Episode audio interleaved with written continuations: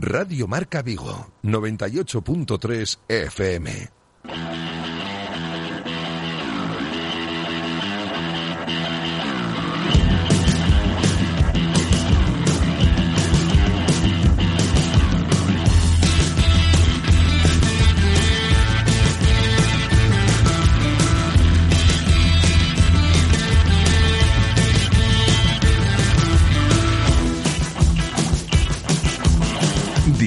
Marca Vigo.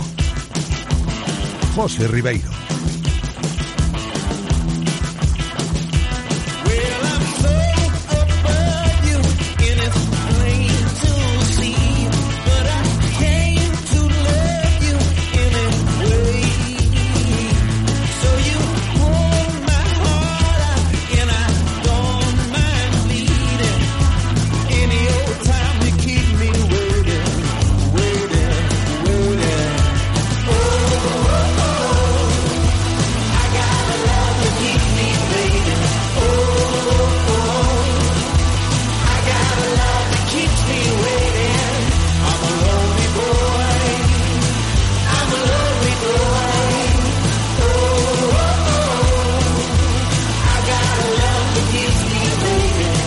Saludos, ¿qué tal? Bienvenidos a Directo Marca Vigo. Es viernes 10 de marzo, ya es tiempo para la programación local de Radio Marca. A esta hora, la una y dos minutos, y nosotros ya estamos preparados aquí para haceros compañía hasta las 3 en punto de la tarde. ¿eh? Mucho contenido de viernes, que aparte de todo lo que tiene que ver con la previa del partido del Celta de mañana contra el Rayo Vallecano en Abanca Balaídos, hoy también tenemos cine y motor.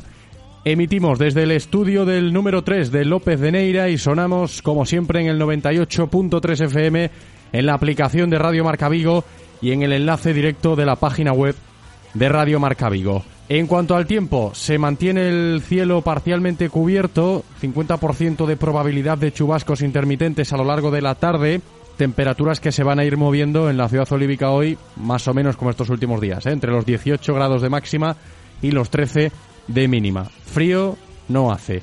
Eso sí, el mal tiempo parece que nos va a acompañar a lo largo del fin de semana. En cuanto a los contenidos que hemos preparado para este programa de viernes, os cuento lo que vais a escuchar.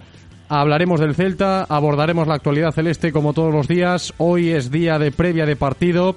El equipo de Carballal ha completado ya la última sesión de entrenamiento antes del encuentro de mañana. Han trabajado como siempre en sesión matinal en la ciudad deportiva Afauteza. Contamos con las bajas de Renato Tapia por sanción, de Hugo Mayo también por sanción y de Mingueza por lesión. También la de Marchesín, de larga duración, lógicamente, pero esto es lo que hay que valorar a nivel de efectivos en clave celta pensando en lo de mañana, tras el entrenamiento de hoy, eh, previo al encuentro. Vamos a hablar del Rayo Vallecano eh, dentro de unos minutos, por supuesto. Vamos a conocer mejor al rival del Celta, el rival que va a tener enfrente mañana el equipo Vigués, con viajes Travelmakers. Nos iremos luego hasta Madrid para hablar con nuestro compañero Israel Herraiz, que controla todo lo que pasa en el conjunto de Vallecas. A partir de ahí, tiempo de tertulia para hablar del Celta hoy, con tintes de análisis, de opinión que nunca faltan en esta sintonía. Armando Álvarez estará con nosotros y también David Penela. Tampoco va a fallar a su cita en el espacio de previa de partido Noticias Celta. Yago Tallón, ¿eh? con sus pronósticos, a ver cómo está el ambiente, eh, cómo estamos de ánimos, que siempre está ahí Yago Tallón antes de los partidos del Celta para ubicarnos un poco en el escenario, sobre todo anímicamente.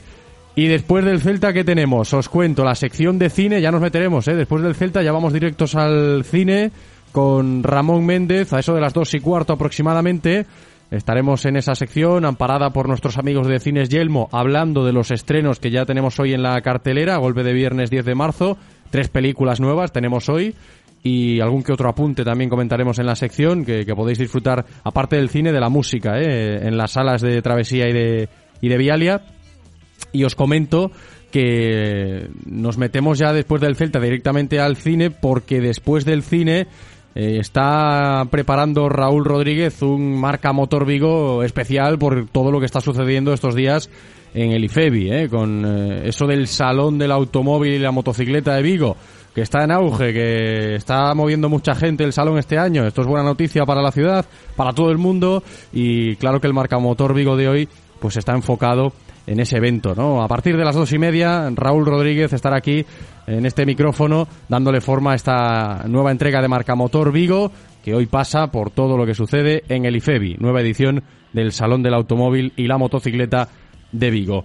Con eso llegaremos a las 3 de la tarde, terminaremos ahí, pero antes de terminar hay que darle forma a todo esto que os acabo de comentar, contando también con vosotros, ¿eh? que si queréis participar en algún momento del programa, podéis hacerlo enviando notas de audio al WhatsApp de Radio Marca Vigo, ¿eh? podéis opinar de lo que queráis ahí con notas de voz en el 680 101 642 680 101 642 Dos, yo encantado ¿eh? de escuchar vuestras voces. También podéis escribir mensajes de texto. Hombre, preferiblemente notas de audio que queda más bonito en la radio, ¿no? Escuchar la voz, pero también podéis escribirnos, ¿eh? ya sea al WhatsApp o al Twitter, que también tenemos el Twitter abierto aquí.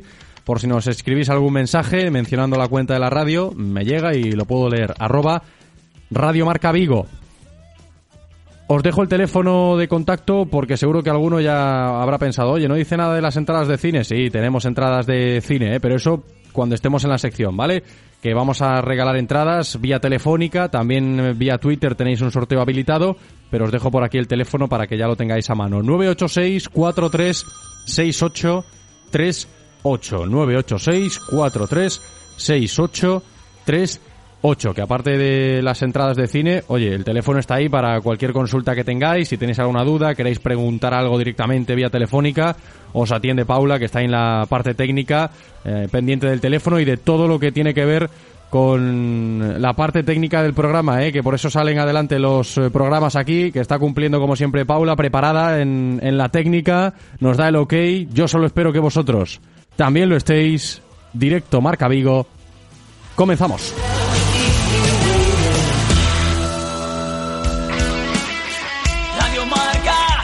deporte es nuestro. Radio Marca.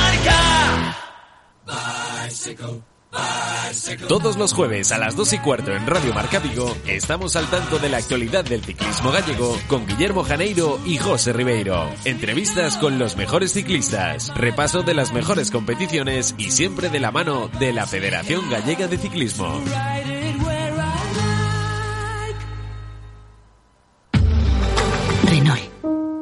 Volvamos a hablar del motor con el nuevo Renault Australitech Full Hybrid, fabricado en España, con 200 caballos de potencia, hasta 130 kilómetros por hora en modo 100% eléctrico y hasta un 80% de conducción eléctrica en ciudad. Probablemente el motor más eficiente de su categoría. Ven a conocer nuestras ofertas del 8 al 12 de marzo en nuestro stand en el Salón del Automóvil de Vigo.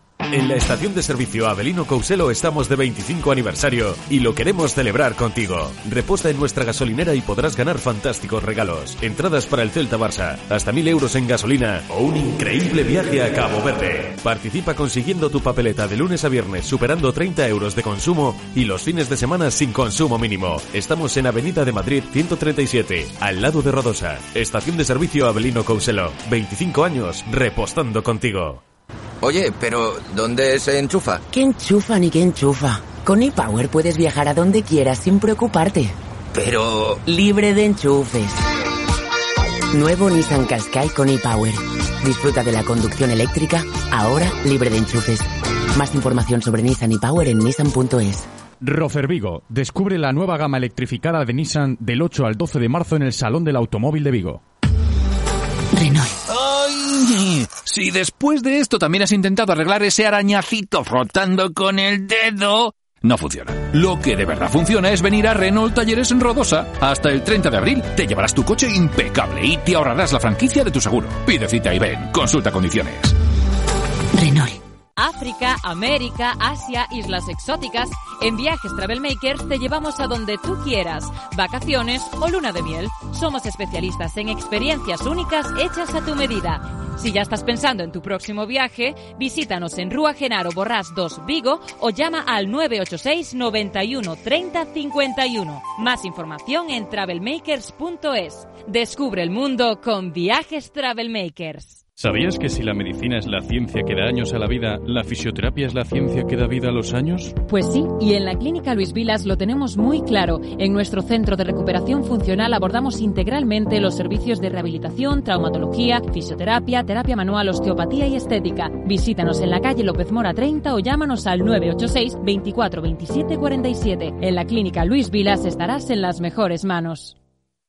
¿Pensando en cambiar de coche o moto y no sabes qué comprar? Diesel, gasolina, eléctrico, híbrido. Llega el Salón del Automóvil y la Motocicleta de Vigo con 60 marcas entre las que elegir. Del 8 al 12 de marzo ven a Licebi y asesórate sobre cuál es el vehículo que realmente necesitas. Salón del Automóvil y la Motocicleta de Vigo, tu mejor opción de compra. Más información en eventosmotor.com.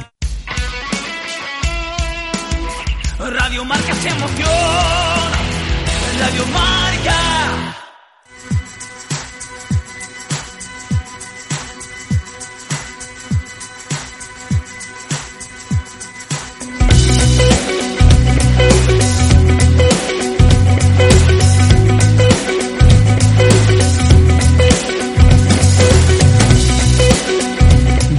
Marca Vigo.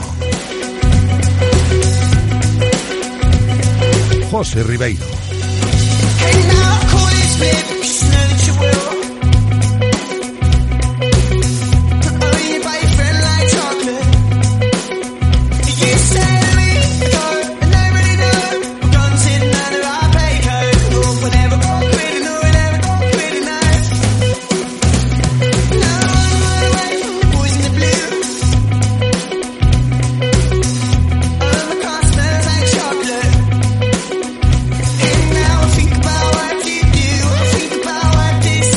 Doce minutos sobre la una de la tarde de este viernes 10 de marzo. Estamos ya a las puertas de un nuevo fin de semana y de un nuevo partido del Celta. Ojo que aquí la motivación de muchos se incrementa a golpe de viernes sabiendo que mañana sábado hay partido en Abanca Balaídos y por eso hemos enfocado el programa de hoy, al menos los primeros compases, a modo de previa, ¿eh? previa de partido del Celta, que mañana volvemos a tener fútbol en Abanca Balaídos, eso sí, con la grada de marcador todavía en obras, que yo creo que es otro de los asuntos del día en la previa de este partido, de este Celta Rayo Vallecano, porque no nos olvidamos que hace unas semanas este partido estaba fijado como la reinauguración de marcador, ¿no? O la inauguración de la nueva grada de marcador, aunque en palabras del alcalde no estuviese terminada al 100%. Terminada al 100% no está, pero tampoco está operativa para poder eh, albergar público mañana en ese partido contra el Rayo Vallecano. De todas formas, yo creo que todos los que vamos a ir mañana a Banca Balaídos echaremos un ojo, ¿eh? a ver cómo avanza esa obra, cómo luce la grada. Otra cosa no, pero bonita vista desde dentro está quedando eh, esa grada nueva de, de marcador, marcador centenario, como le quiere llamar el alcalde a este nuevo graderío, pero sí que tiene ahí esa espinita otra vez a vueltas con el tema de los plazos, las fechas. Evidentemente la relación con Cello de Vigo Celta no es buena, tampoco para esto lo iba a ser y, y, así ha sido, ¿no? Mucha gente se esperaba lo que está pasando y evidentemente es, es la realidad, ¿no? No va a estar operativa esa grada para el partido contra el Rayo Vallecano de mañana. Si nos centramos en el fútbol, hay que pensar eh, en líneas generales, en la nueva jornada de liga que se abre esta noche, es la número 25 de la Liga Santander. El rival del Celta es el Rayo Vallecano, luego hablamos eh, más detenidamente del Rayo. Va a empezar el Celta esta nueva jornada de liga en la decimosegunda posición. Esto hay que valorarlo, ¿eh? hay que tenerlo en cuenta. 28 puntos tiene el Celta, a 3 de los puestos de descenso. Tiene 35 puntos el Rayo, es el séptimo clasificado. Va a venir mañana a Vigo el séptimo clasificado de la liga, el Rayo Vallecano. Eh, plaza que podría dar acceso a la Conference League. La ocupa el Rayo con 35 puntos, insisto. Son 7 más que los que tiene el Celta. Lo digo por si alguno, a alguno le apetece ver más hacia arriba que hacia abajo. Ahí queda la historia de la clasificación y del rival de mañana. Dentro de nada, insisto, hablamos del Rayo para conocer de primera mano qué equipo va a enfrentarse al Celta, pero antes repaso rápido a un par de apuntes en clave celta de cara al choque de mañana sábado. Tapia sigue sancionado, que no se nos olvide esto, va a cumplir el peruano su último partido de sanción mañana, de los tres que le cayeron. Al final, fijaos en qué quedó la historia de Renato Tapia, ¿eh? cuando vio la tarjeta roja contra la Real Sociedad allí en el Real Arena, el ruido que generó todo eso, las protestas, la indignación, pues ya veis, que no pasó absolutamente nada. Ahí cumplió tres partidos de sanción Renato, va a cumplir el, el tercero mañana.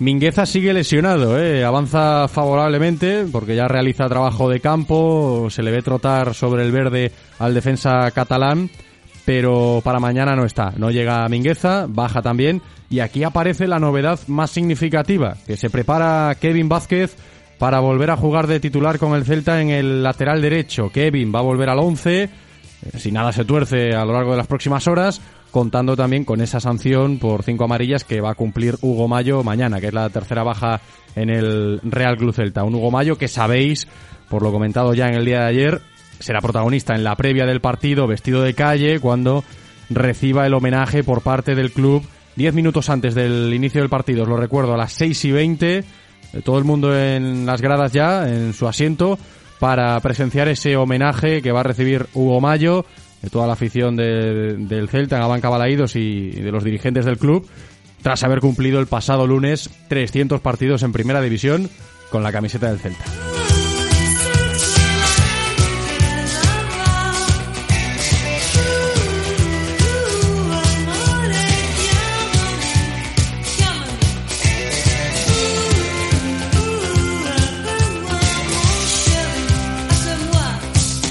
Trayectoria celeste 100%, la de Hugo Mayo. Mañana merecido homenaje sin duda.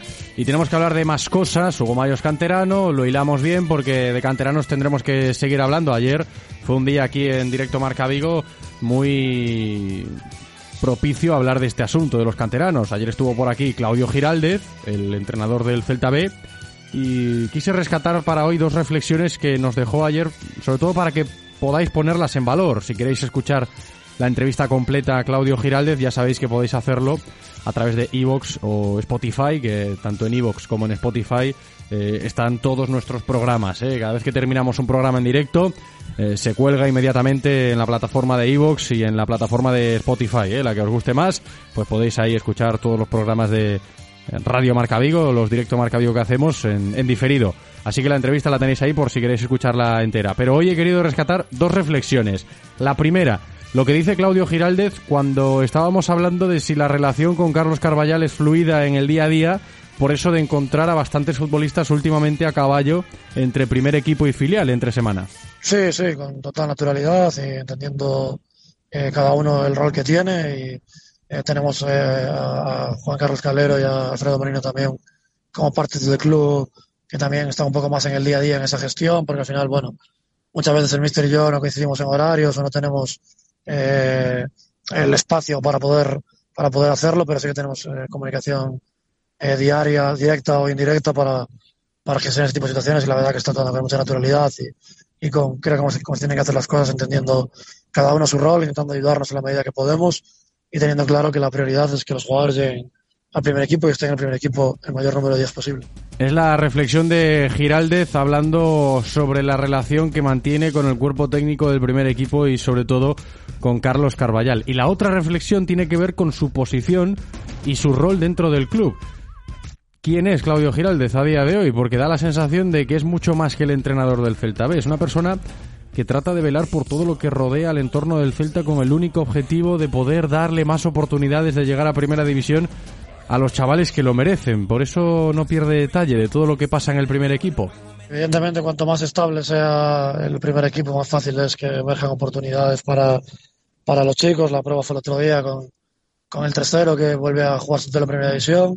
Eh, Carlos, bueno, eh, contento de que, de que jugadores que, que tienen ficha con nosotros eh, y que llegamos entrenando desde hace tanto tiempo, pues estén asomando en la primera división. El ejemplo de, de Gabri Vega les tiene que ayudar y motivar mucho a los chicos de, de, trabajar, de perfeccionar las carencias que a día de hoy tienen y, y demostrar que, que, están preparados para estar en, en, la élite. Y bueno, pues lo que te decía antes, cuanto más estable sea el club, cuanto más estable sea los resultados del primer equipo, cuanto más afianzamos estemos, afianzados estemos en la, en la primera división a nivel clasificatorio, a nivel de años seguidos, como estamos haciendo ahora mismo, pues mucho más fácil es que, que los jugadores puedan tener la oportunidad, eh, a pesar de que para muchos eh, eh, a río revuelto ganancia de pescadores. Yo creo que en este aspecto es, es mejor la tranquilidad, que el equipo esté estable y que a partir de ahí se puedan dar oportunidades. Y muestra de ellos también este Celta B. Creo que eh, cuanto más estable hemos estado, más fácil es que puedan jugar jugadores del juvenil, jugadores del C. Evidentemente muchas veces va motivado por, eh, por bajas o por eh, gente que tira hacia arriba, pero cuanto más estable es el equipo, más fácil es que los jugadores puedan entrar porque hay una estructura que les permite eh, asentarse y les permite salir sin miedo a que el equipo se pueda desestructurar.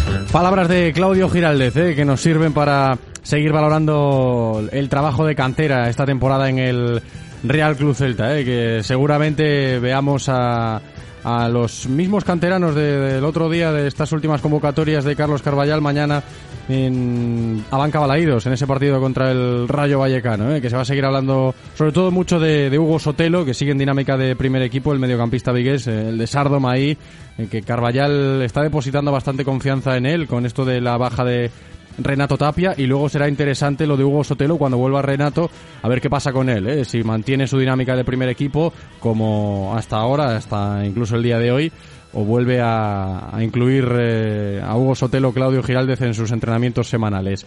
A ver, lo que tenemos que hacer ahora es hablar del rival de mañana, hablar del Rayo Vallecano, para que conozcáis eh, de primera mano, ya que estáis ahí pendientes del programa, pues eh, qué equipo vamos a tener jugando contra el Celta mañana en Abanca Balaídos. Y lo hacemos esto de conocer a los rivales del Celta con el respaldo de Viajes Travel Makers. Ya sabéis que mi consejo es preparar los viajes con la gente de Travel Makers, que os lo ponen muy fácil y se ajustan siempre, siempre, siempre al presupuesto que presentéis. Profesionales como la copa de un pino, la gente de Travel Makers, como lo es Israel Herraiz, si hablamos del Rayo Vallecano en la sintonía de Radio Marca.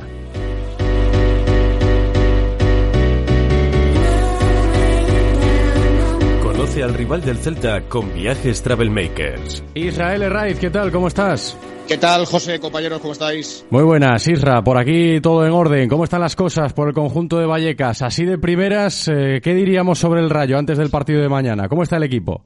Bueno, pues una situación muy tranquila, te diría, porque desde dentro es eh, sabido y es defendido no solo por el cuerpo técnico, sino también por la plantilla que el objetivo sigue siendo la permanencia, que para ese objetivo queda cada vez menos, apenas un par de de victorias en los 14 partidos que, restan, o sea que sería muy complicado ¿no? que el Rayo no alcanzara ese objetivo, pero claro, ya uno apunta a cotas mayores. Es verdad que el Rayo en la segunda vuelta solo ha perdido un partido, pero es verdad que lleva cuatro partidos sin ganar. Entonces, dependiendo por dónde lo mires, bueno, pues sensaciones un tanto agridulces, pero es verdad que sensaciones de equipo que es maduro, que ya no parece que se vaya a caer en la segunda vuelta y que lejos de casa está casi dando una versión más sólida y más fiable que, que en Vallecas, para sorpresa de muchos. Sí, un poco tenemos esas referencias, ¿no? De los últimos partidos y, teniendo en cuenta lo que nos dice Sirra, sí queda la sensación de que el Rayo Vallecano puede ser un equipo en una zona o en un escenario tranquilo, ¿no? Eh, dentro de lo que es el ecosistema mediático, el vestuario y demás,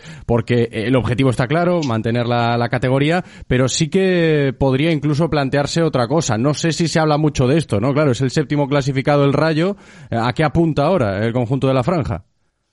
Bueno, pues eh, si tú hablas con, ya te digo, si hablas con, con, Iraola o le preguntas en sala de prensa o hablas con los futbolistas, con los que son más cercanos, te dicen lo mismo, que, que evidentemente ellos tienen muy claro que el objetivo tiene que ser primero llegar a 40, 42 puntos. Y a partir de ahí, soñar. Pero yo entiendo, José, que ellos no quieren ponerse presión de más porque el año pasado la primera vuelta fue incluso mejor. No sé si recuerdas que de hecho fue el Celta, el único equipo que no perdió en Vallecas en toda la primera vuelta. Todos los demás cayeron. Eh, cayó el Barça, cayeron equipos de, una cota muy alta. Y luego el equipo acabó, cayendo mucho, mucho, mucho en la segunda parte de la liga. Incluso muchos meses consecutivos sin ganar, hasta el punto de que alguno dudaba de si la permanencia se iba a conseguir de manera holgada. Al final se consiguió como no podía ser de otra manera. Entonces, si tú hablas con ellos, te dicen que el objetivo es llegar hasta los 40-42, pero sí que tengo la sensación, y creo que esto nadie puede llevarse a engaño, sí que tengo la sensación de que de puertas para adentro este año sí que se cree más en la posibilidad de que el equipo pueda pelear, ya no sé si por la sexta, por la séptima, pero que vaya a estar ahí hasta el final de temporada. El año pasado se sabía que más tarde o más temprano sobre todo después del mercado de invierno, donde salieron seis futbolistas, donde solo llegó Mamadou Sila, que además apenas aportó nada, el futbolista ahora jugando en el Alavés, pues se sabía que más tarde o más temprano el equipo iba a caer. Pero ahora no tengo esa sensación, porque creo que el equipo está pasando por un bache de, de brillantez, está un punto físico por debajo de lo habitual y aún así no pierde. Y es que esos jugadores van a tener que dar de nuevo su mejor versión y aparte está RDT, que todavía no ha alcanzado su pico de forma y ni siquiera ha llegado a golear en este redebut con el Rayo Vallecano. O sea que la sensación es que pueden esperar buenas cosas en estos 14 partidos que quedan.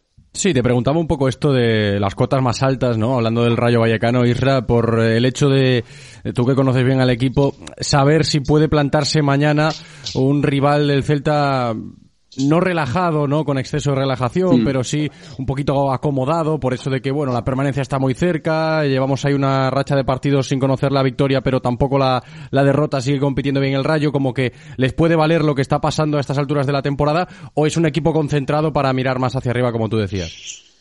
Bueno, yo creo que, que Iraola no les va a dejar relajarse, mucho menos. Solo hay que verlo en la banda, lo vas a ver mañana en Balaídos para saber de que, no les va a dejar relajarse. A ver, luego ya cada uno lleva en su foro interno la competitividad como quiera, pero además ahora estamos en una tesitura en la que muchos futbolistas, te hablo de Fran García, te hablo de Isi Palazón, te hablo de Álvaro, te hablo de Catena, de Comesaña, por H o por B, unos quieren mostrarse por el hecho de poder ser seleccionable en la lista de Luis Lafuente, otros quieren también tener referencias de cara a que este verano terminan contrato y si a eso le añadimos que el equipo puede meterse en Europa, a mí me parece que es un cóctel suficiente como para que el equipo no se vaya, no se vaya a relajar. Sí que hay esa sensación de, bueno, mira, si caemos en Balaídos, no es un fracaso, no es un horror como podría ser si el equipo estuviera jugándose por abajo la segunda plaza por abajo, estuviera peleando por el descenso. Sí que hay esa sensación de, no de conformismo, pero de, bueno, no es un desastre perder, ni mucho menos, ¿no?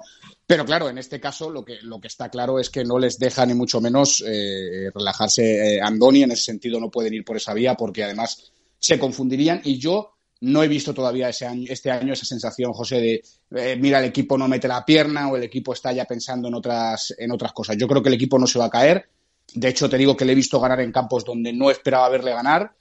Pero es verdad que llega Balaídos y que llega un campo que, mira, no me digas por qué, eh, lo llevo hablando toda la semana, no me digas por qué, porque esta opinión no está basada en, en datos ni en estadísticas, pero a mí me da la sensación de que al Rayo se le da muy mal. Ahora tú me dirás, pues mira, yo he mirado los datos y se le da muy bien. Pues a mí me da la sensación de que Balaídos, por lo que sea, al Rayo no se le da, no se le da bien. Sí, ojo con esto, ¿no? Las sensaciones que pueden marcar un poco. Eh, lo que nos cuenta Isra nos va a valer, ¿eh? Sobre todo para comentarlo luego en la tertulia. Pero la pregunta directa, quizás un poco más en los datos, o si quieres, eh, en base a tus sensaciones también. El Rayo Vallecano, ¿qué tal funciona fuera de casa?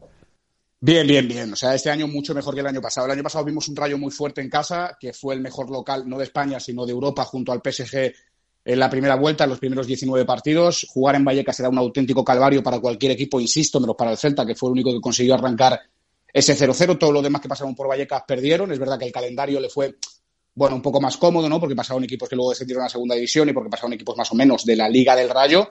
Pero es verdad que este año, fuera de casa, está dando una versión que no habíamos visto todavía del Rayo, una versión muy sólida, una versión de un equipo muy serio, muy asentado, un equipo que es capaz de ganar en el Pizjuán, que es capaz de ganar en Valladolid, en un equipo que teóricamente debería ser rival directo, que sufre mucho en la primera parte ante el Villarreal, pero la segunda, la primera que tiene, la mete y no duda en replegar un poquito para poder defenderse. Es que el que no haya visto este Rayo de Iraola eh, no va a entender que este no es el Rayo que digamos todo lo democratizaba, por así decirlo, a través del valor, la posesión, siempre dominar el partido. No, no, no. Este Rayo sabe que si delante tiene un rival que en algún momento le puede dominar, va a dejarse someter, va a defender en bloque bajo y a partir de ahí va a tirar de sus eh, bazas ofensivas más importantes, que es jugar a las espaldas de los laterales con Isi por dentro y con Álvaro por fuera. Y por qué no intentar golpear y, y bueno, estos son como avispas, ¿no? Te clavan el aguijón cuando menos te lo esperas. Entonces, el Rayo tiene muchas variantes, tanto en defensa como, como en ataque y es verdad que fuera de casa estamos viendo una versión del equipo, insisto, muy sólida, muy sólida, que a mí, quitando un partido en Almería que acabó ese partido con, con goleada, un debut horroroso de Diego López en portería, a mí se me hace muy complicado ver a un rayo goleado. Con esto que quiero decir, mañana puede llegar el Celta y le puede meter cuatro al Rayo perfectamente si es superior. Pero tengo la sensación, José, de que el equipo no se desengancha nunca del marcador, que está siempre compitiendo y que está siempre cerca de poder sumar algo fuera de casa, casi más que en casa. Es que para que yo te diga esto, que es que tiene casi mejores sensaciones lejos de Vallecas que, que en Vallecas, pero claro, esto lo que le hace es, a estas alturas de la temporada, estar peleando por puestos europeos. Pues me gusta esto que me has comentado un poco de, lo que es el Rayo Vallecano jugando al fútbol esta temporada bajo la batuta de Iraola, camaleónico, que si hay que replegar se repliega, si hay que jugar se juega, sabe leer bien los partidos este Rayo Vallecano y puede ser interesante esto de cara a mañana, ¿eh? Así que nos quedamos con lo que nos cuenta Isra en ese sentido si queremos hablar del juego del rival del Celta para mañana. ¿Tiene muchas bajas Iraola para este compromiso de Balaídos o no? No, en principio todos, todos disponibles porque, bueno, estaban eh, apercibidos de sanción, tanto Isi como Álvaro, como Bayú, como Pate Fissi, como Falcao. Ninguno vieron la tarjeta ante el Atlético de Bilbao. El Rayo va a recuperar a Catena, que vio la roja por doble amarillo en el partido ante el Cádiz, que volverá a ser pareja de centrales con, con Leyen. Así que esperamos eh, el once tipo, el once tipo que es Dimitrieski, Fran García, Bayú, Catena y Leyen. Por delante Oscar Valentín y Santi Comesaña una banda para Is y la otra para Álvaro, y a partir de aquí es la única variante que yo creo que puede verse en el Rayo, que es la de casa el otro día ante el Atlético de Bilbao, es decir, jugar con Camello en punta y con Trejo por detrás, o la de Cádiz, que es jugar con dos puntas, con Camello como segundo delantero y con RBT como punta, como punta principal. Todavía no hemos visto la versión de Trejo como media punta y RBT delantero, eso todavía no, no, no se ha dado en el esquema de, de Andoni pero no, no, no, todos disponibles y, bueno, incluso los que más o menos están descartados en el mercado de invierno, también se le están dando opciones. El otro día minutos para, para Salvi, parece que Pozo también puede empezar a sumar minutos, buenas sensaciones con Abdul Mumim en, esa, en, ese, en ese centro de defensa junto a, junto a Leyen, así que salvo sorpresa, porque la rueda de prensa todavía no, no se ha producido a estas horas de, de la tarde, en principio todos disponibles para viajar a Balaidos. Pues también nos quedamos con esto, con ese posible once del Rayo Vallecano que nos acaba de comentar Isra y te hago la última sobre uno de los jugadores que has mencionado y que seguramente eh, jugará mañana contra el Real Club Celta y que de forma indirecta, porque no directa, eh, nunca ha estado, pero, eh, como es de aquí, siempre se habla mucho de él cada vez que el Celta se cruza con, el Rayo. Santico Mesaña, ¿cómo está? ¿En qué momento está Santico Mesaña? Pues mira, la verdad que con Santi eh, hay sensaciones un tanto extrañas, porque eh, Santi termina contrato, al igual que Catena, son los dos futbolistas que desde hace meses el Rayo lleva mucho tiempo intentando renovar, eh, ambos terminan contrato, tanto el de Móstoles como el de Nigrán, y la sensación que había en el ambiente era que con Catena no se podía, porque al final tenía una serie de ofertas, parece que una muy cercana a Osasuna, pero que con Santi sí que Santi además, eh, bueno, es que Santi lleva más de 200 partidos con el Rayo, es una institución, llegó directamente del Corucho, que por aquel entonces estaba en segunda B, eh, ha jugado en segunda con el Rayo, ha ascendido dos veces, bueno, eh, Santi es un futbolista muy, importante, es uno de los capitanes de, la plantilla. Y claro, ahora parece, se apunta desde, desde el Mediterráneo que el Villarreal lo podía tener más o menos cerca de, cerrar, es verdad que él nunca ha dejado de guiñarle medianamente un ojito al, al Celta, pero el otro día en sala de prensa, o en zona mixta, mejor dicho, situación muy, muy simpática, pasa por detrás Iván Bayú y cuando Santi está en zona mixta le grita renovación, renovación, algo así. Entonces, claro, nosotros le preguntamos y él dice que, sí, que está hablando con el club y que por supuesto que es posible la renovación, que por qué no, que ahora mismo existe la misma posibilidad de quedarse que de irse, porque él termina contrato y tendrá que sentarse con el club, pero que ahora mismo no le preocupa. Con la mano en el corazón te digo que creo que puede renovar con el Rayo, lo cual sería una gran noticia si pienso con la cabeza y con el cerebro solo, lo más racional, tengo la sensación de que se va a ir a un equipo que aspire algo más que el, que el Rayo Vallecano, pero sea como fuere, el legado que va a dejar Santi, además por el tipo de futbolista que es en el Rayo, pues importante y, yo creo que para siempre Nigrán y Vallecas van a estar un poco unidas. Sin duda, ¿eh? lo de Santi Comesaña con el Rayo espectacular y creo yo, esto también es opinión personal por lo que nos llega, por conocidos, amigos y demás, eh, va a haber mucha gente mañana en Abanca Balaídos eh, fijándose en Santi Comesaña, gente del Celta, ¿no? Aficionados soñando con que algún día pueda jugar el chico en el, en el club Vigués, ¿no? Que siempre se ha coqueteado con esto, pero claro, no deja de ser un, un sueño para parte de la afición del Celta. Isra, Gracias. Como siempre, hemos hablado del Rayo, hemos conocido al rival del Celta. Un abrazo, hasta la próxima. Un abrazo enorme. Chao, chao, adiós. Espacio patrocinado por Viajes Travelmakers.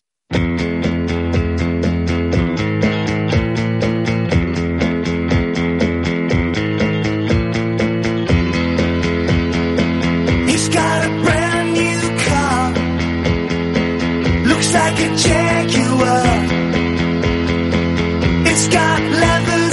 vamos colocando todo en su sitio en la previa del partido del Celta de mañana contra el Rayo Vallecano. Hemos conocido al rival con viajes Travel Makers, escuchando a nuestro compañero Israel Raiz y lo que tenemos que seguir haciendo ahora es hablar del Celta con tintes de análisis, de opinión en la tertulia, ¿eh? que no fallamos a la cita con las tertulias aquí en directo Marca Vigo. Enseguida le damos paso a nuestro compañero de Faro de Vigo, Armando Álvarez, y dentro de un ratito también se va a incorporar David Penela.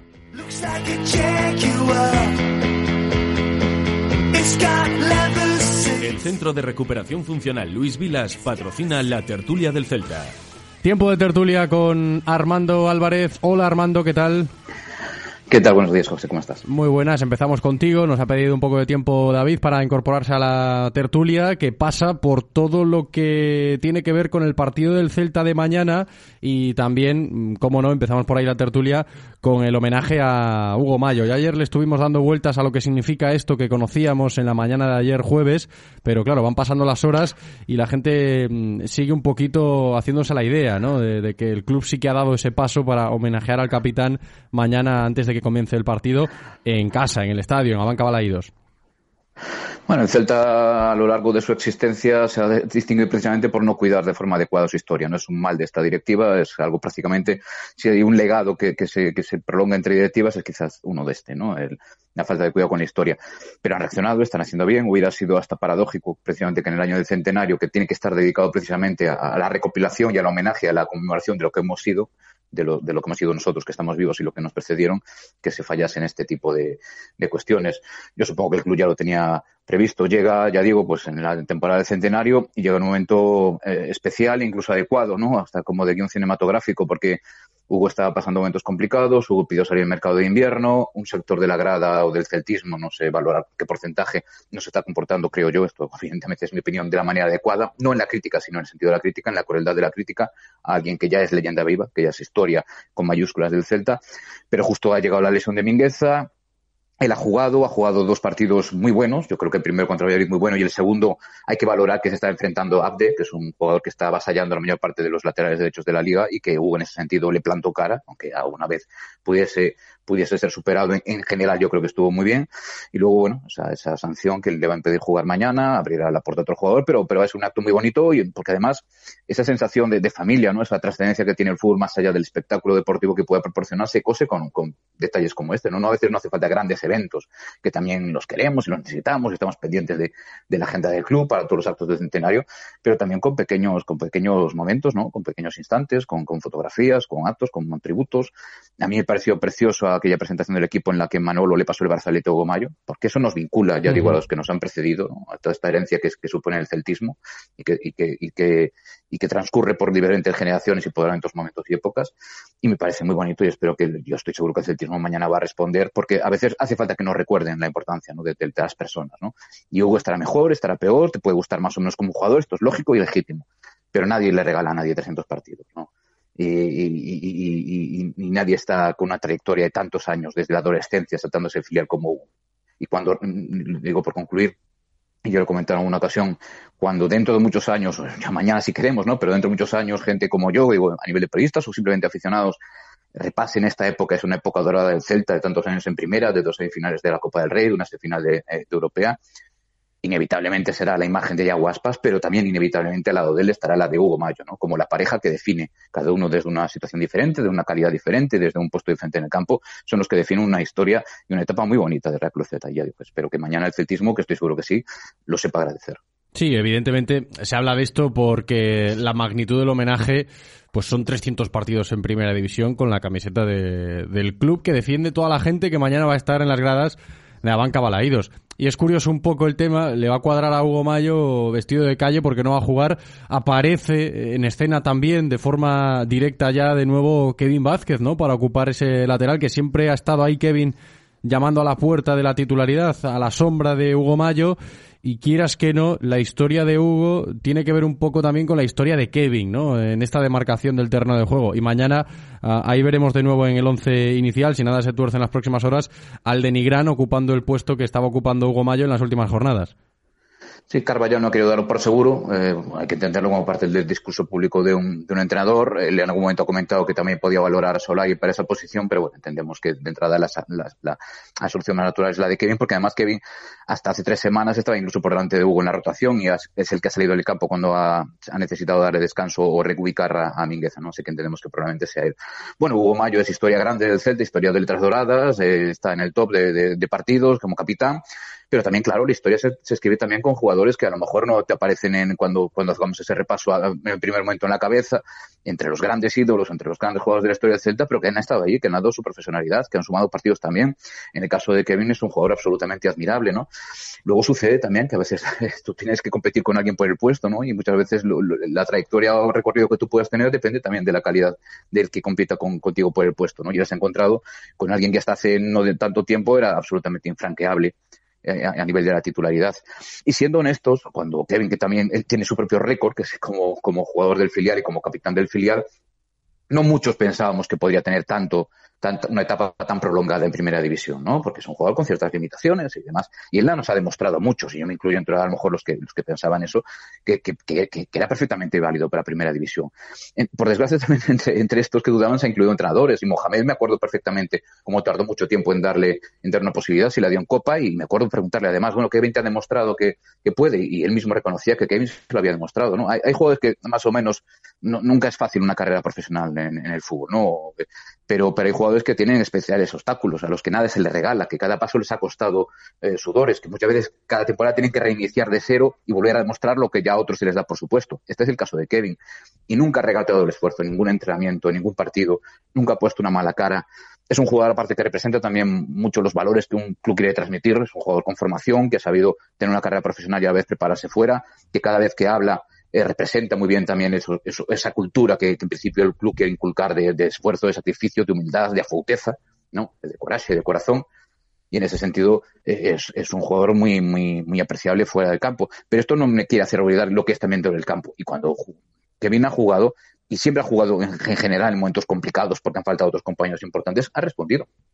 Digo que no, no, es un jugador que difícilmente es un jugador de 10 o de 9, bueno, tiene ese talento, esa calidad, pero tampoco, no, no recuerdo muchos partidos de Kevin de un 4.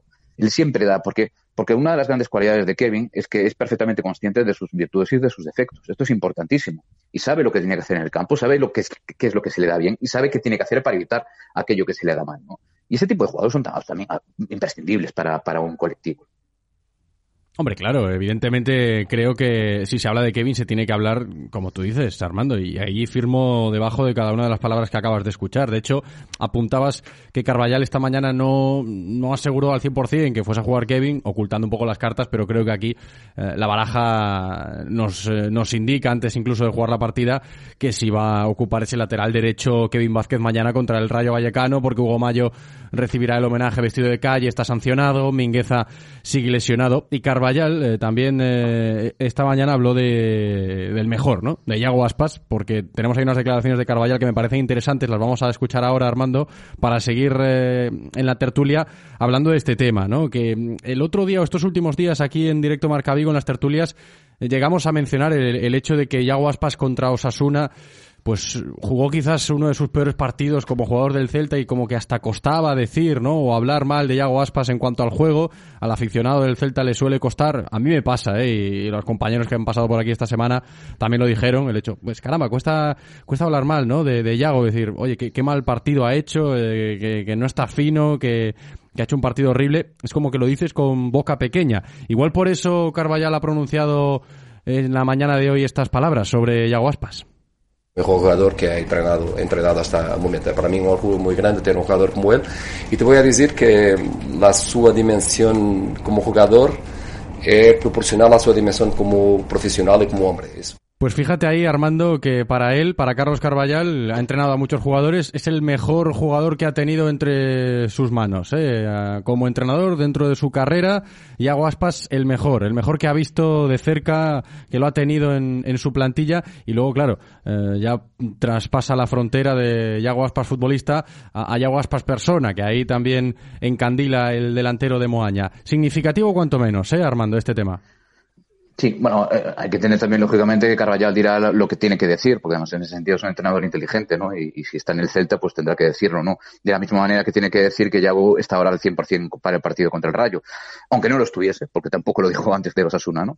Pero, pero entendamos que sí, que lo dice con sinceridad, que, y, tiene su lógica, porque al final Carvallal ha sido un gran entrenador, una trayectoria de muchos equipos, pero en general de equipos de clase media, clase media alta en todo caso, ¿no? Pero Portugal, ¿no? No es Braga y demás, pero, pero sobre todo clase media igual de, la misma manera que el Celta es clase media. Y claro, en este tipo de equipos que haya jugadores de la calidad de Aspas es muy complicado, porque Aspas está en el Celta porque es canterano del Celta, porque ama el Celta y porque además, para suerte del Celta, probó la experiencia fuera con equipos de clase alta, sobre todo el Liverpool, pero también el Sevilla, y ahí no le fue bien, sobre todo en el Liverpool, pero en el Sevilla, bueno, es diferente, cuando jugaba lo hacía muy bien, lo que pasa es que tenía por delante a, a otros jugadores, ¿no? Pero claro, eh, que, un jugador que, luego incluso cuando ha vuelto al Celta ha sido incluso mucho mejor que cuando se fue, eso es lo extraordinario, ha alcanzado un nivel estratosférico de, selección español, de ser mejor delantero español una vez que se retirado durante muchas temporadas ya en estos datos.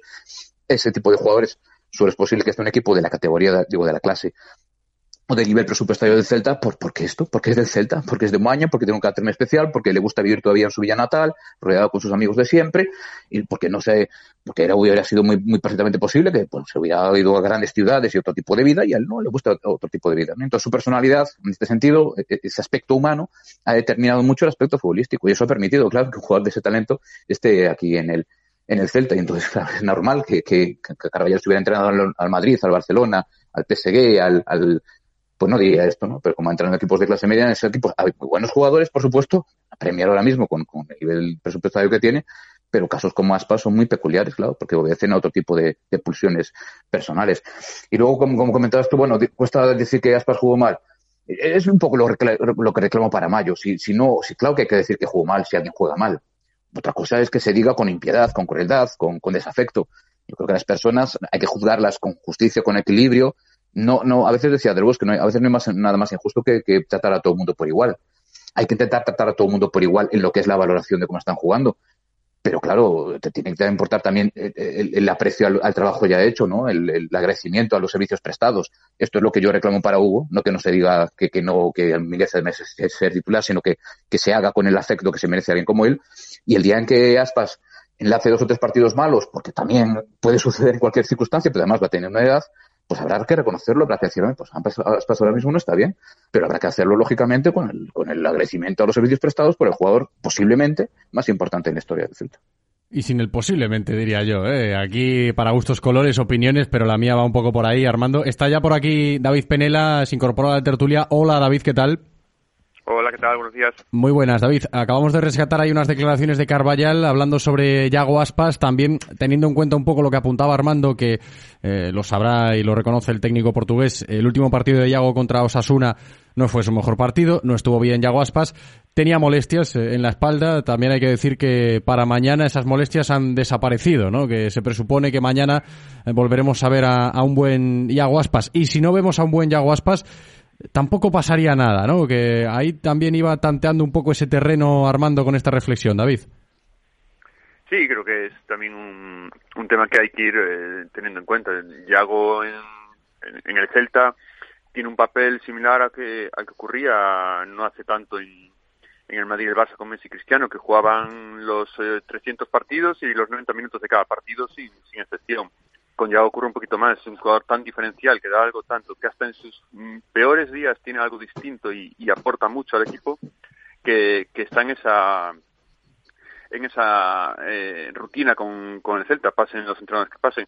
Pero sí, ya con los años y con el tiempo, pues ya debemos empezar a pensar, y yo creo que ya tiene también su grupo, y pues que habrá días como el día de los que a lo mejor eh, en el minuto 60-70, pues probar otra solución en ataque que a lo mejor sucede algo en días como ese que estaba un poquito tocado. Yo creo que esos días se, se acercan más hacia Yago y hay que ir pensando, sobre todo ahora que el equipo está más desahogado y que hay soluciones en ataque para, para resolver eh, ausencias como la de Yago. Que no vamos a tener un jugador, que no hay nadie en la plantilla que haga lo mismo que él, está clarísimo.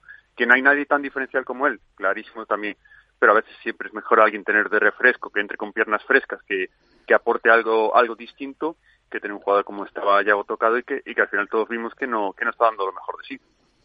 ¿Qué te parece a ti, David, el otro asunto que tocábamos antes? Lo del homenaje a Hugo, teniendo en cuenta el regreso de Kevin al once inicial mañana, que siempre han estado ahí un poco de la mano, de forma indirecta o indirectamente. Eh, directa o indirecta, quiero decir, los nombres de Hugo Mayo y de Kevin Vázquez en la historia reciente. Joder, después de lo que se expresó Armando, yo ahora poco más puedo, puedo añadir. Suele pasar, ¿eh? Que con la oratoria Armando luego lo plasma también perfectamente en el papel, pero ahí están las palabras. No, yo, yo siempre, eh, yo creo que a Hugo le ha pesado, en, sobre todo en los últimos años, eh, los últimos tres, cuatro años, cierta rumorología por detrás que había al respecto de su papel en el vestuario, su papel con la directiva, que yo creo que en cierto sector de la afición le, le pesó aquel enfrentamiento con, con Oscar Jungen también, si os acordáis. Todo eso creo un caldo, un caldo de cultivo en cierta parte del, del no en toda, no en una parte mayoritaria tampoco, pero sí en cierta parte, que cuando han venido malos días, cuando han venido bajones de rendimiento, como decía Armando, es normal, en 300 partidos tiene que haberlos, eh, pues surgen, surgen estas voces y surgen como aquel día que se le silbó, pues 100 silbando, pues eh, hacen más ruido que, que 10.000 y 20.000 callados. Entonces, por supuesto, parece, parece que, que, era, que era un silbido mayoritario, no, no era así. Yo creo que eso le, ha pesado mucho en ciertos momentos y, y que se ha creado en, cierta parte ese, esa, ese mal, no, no decirlo mal ambiente, pero sí esa, nube alrededor de, dudas alrededor de Hugo. Yo creo que es, es tremendamente injusto. Es un jugador que ha, eh, mayoritariamente ha rendido mucho mejor que eh, en los partidos que en los partidos que ha rendido mal que tiene unas cifras que son históricas, que es el jugador eh, top 1 en, en, partidos en primera división. Creo que seguramente alcanzará, llegará siendo el jugador con más partidos eh, oficiales con la camiseta del Celta y que eso ya le escribe en, en, la, en, en palabras de oro en, la, en, los libros de historia del Celta. Ya solo con eso es que no, no hay más que decir. Es un, es un jugador que es historia del Celta, como, como lo es Yago. Y, y no, yo creo que hay que respetar esa esos números, hay que respetar esas estadísticas, hay que respetar esos partidos que ha tenido eh, Hugo con el Celta, que lo ha salvado en las ocasiones malas, que lo ha llevado a dos finales de Copa, a unas finales de Europa League y que ha sido titular eh, con todos los entrenadores en, en el 99% de los partidos en los que ha estado disponible. Nos facilita aquí el club ahora mismo la convocatoria para mañana los mismos que para el último partido. Repite convocatoria Carlos Carballal. Sigue estando ahí en esa lista el nombre de Hugo Sotelo, eh, el chaval del B, el futbolista mediocampista de, de Sárdoma que tiene la confianza de Carlos Carballal y a mí me parece interesante este escenario, ¿eh? porque tanto se habla de la cantera últimamente, ayer sobre todo aquí con Claudio Giraldez y todas las reflexiones que nos dejó, me parece oportuno, ¿no? Analizar este, este caso. Mucha gente apunta, ¿no? Es que está entrando Hugo Sotelo en dinámica de primer equipo todos estos días y vuelve a entrar en una convocatoria de primera división eh, el chaval, otra de las perlas de la cantera del Celta, que hay que decirlo, tiene mucho talento Hugo Sotelo. Veremos eh, cuándo está maduro para poder tener continuidad de verdad en el primer equipo, pero ya Carvallal le ha puesto el ojo encima al chico y, repite de nuevo convocatoria para mañana contra el Rayo. Tuvo minutos en el partido contra el Real Valladolid en la banca Balaídos, lo recordamos. Y no sé si os parece, os pregunto directamente, que esto es fruto de la sanción de, Renato Tapia y que por eso está metiéndolo Carvallal, o, o, tiene más que ver con esto de la política de cantera y que parece que Carvallal es un entrenador que, que, se presta ¿no? a, atender eh, las demandas de los chicos cuando se lo demuestran. Es el caso, me parece a mí, de Hugo Sotelo. Armando. Pues yo creo que tiene que ver un poco con todo, en realidad, ¿no? Es decir, que, hombre, si tú eres Messi, seguramente saldrás hacia adelante cualquier tipo de circunstancia. Pero el común de los mortales necesita muchos factores que se, que se alineen. El primero, lógicamente, es un club que crea en la cantera, que apueste por ella, que, que, que invierta en ella además y que proporciona a los chavales esto, esto que siempre decimos, ¿no? De, de los chavales tienen, luego tienen que tirar abajo la puerta, pero tiene que haber una puerta, claro. Si hay un muro es imposible que lo tiren abajo. Luego tienen que darse la generación de esos chavales, que a veces, claro, esto no es, no es física y química, ¿no? Esto no, obedece a una alquimia determinada, fórmulas magistrales. Tú haces el mismo trabajo y a veces te salen cinco o seis jugadores y a veces no. Ahora mismo hay una generación que está ilusionando mucho, mucho realmente.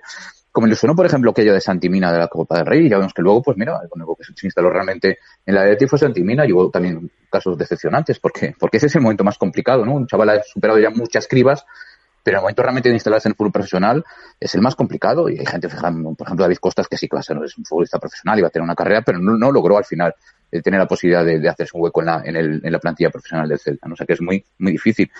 Y luego tiene también, claro, lógicamente un entrenador que apueste por esto o que dé ese margen, ¿no? El Chacho no era tan proclive y en este caso Carvallal lo es más. Luego no hay nunca un buen momento ni un mal momento para apostar por los chavales. Si estás arriba, pues quieres apelar por Europa, si estás eh, pelando por la permanencia, piensas que es muy angustioso nunca hay un momento ideal. Siempre, bueno, es que cuando no, nadie se juegue nada, falta cinco o seis jornadas. Bueno, pues hace cinco o seis jornadas habrá profesionales que habrán sumado pocos minutos y que querrán jugar porque necesitarán mostrarse para, para el próximo mercado. O sea que en realidad tiene que conjugarse todo un poco y naturalmente también que influye, eh, al menos en el momento exacto en que se les abra esa puerta, lo que suceda con otros compañeros. Al final lo que se trata es estar lo mejor preparado posible cuando te llegue la oportunidad. Y la oportunidad te puede llegar porque realmente tu talento es tan extraordinario que o lo demuestras en los entrenamientos que estás por encima de los compañeros o si no, porque otros compañeros más veteranos o se lesionan o tienen amonestaciones o suceda lo que suceda. Y, vamos a ver, yo supongo que sí, claro, que la ausencia de Tapia tiene que ver con que esté Sotelo, de la misma manera que estuviésemos lesionados a dos o tres delanteros, estaría Lauti o estaría Miguel.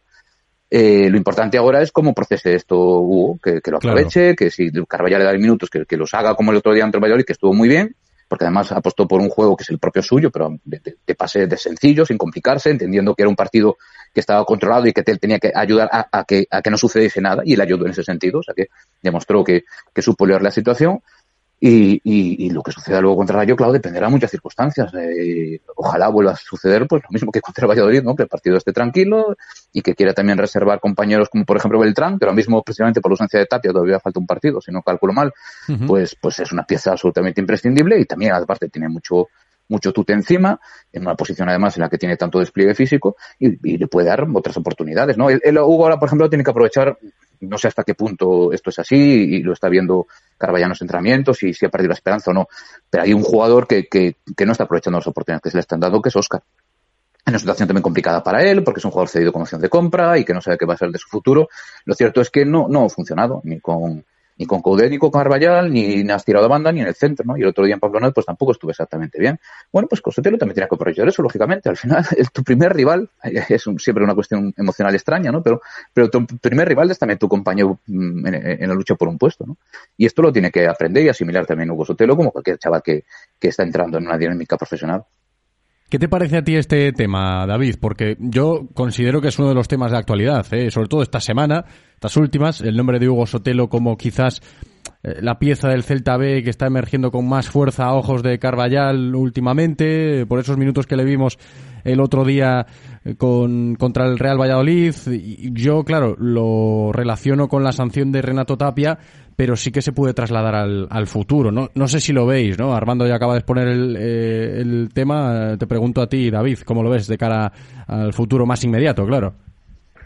Sí, a ver, viene una, una que yo creo que, que apunta a nombres muy interesantes y, y, en cantidad, que, no, que suele ser raro. O sea, ya estaba sentado, pero de casi de su misma quinta están los dos Hugos, Álvarez y Sotelo, y está también Miguel Rodríguez son, son nombres que apuntan y que todos vemos que eso, que como aquella generación que comentaba Armando, de que llegó a la final de, la, Copa de Campeones Juvenil, pues se apunta a llegar.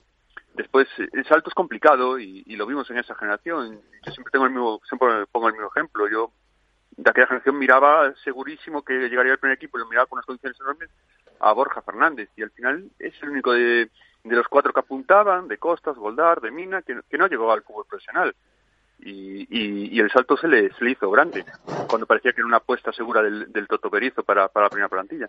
Entonces, ese salto a veces es complicado, eh, influyen muchas cosas, influye la, la, cabeza mucho, el entorno, y pues cómo, cómo afrontes estar contra compañeros de mucho más mayores y mucho más formados.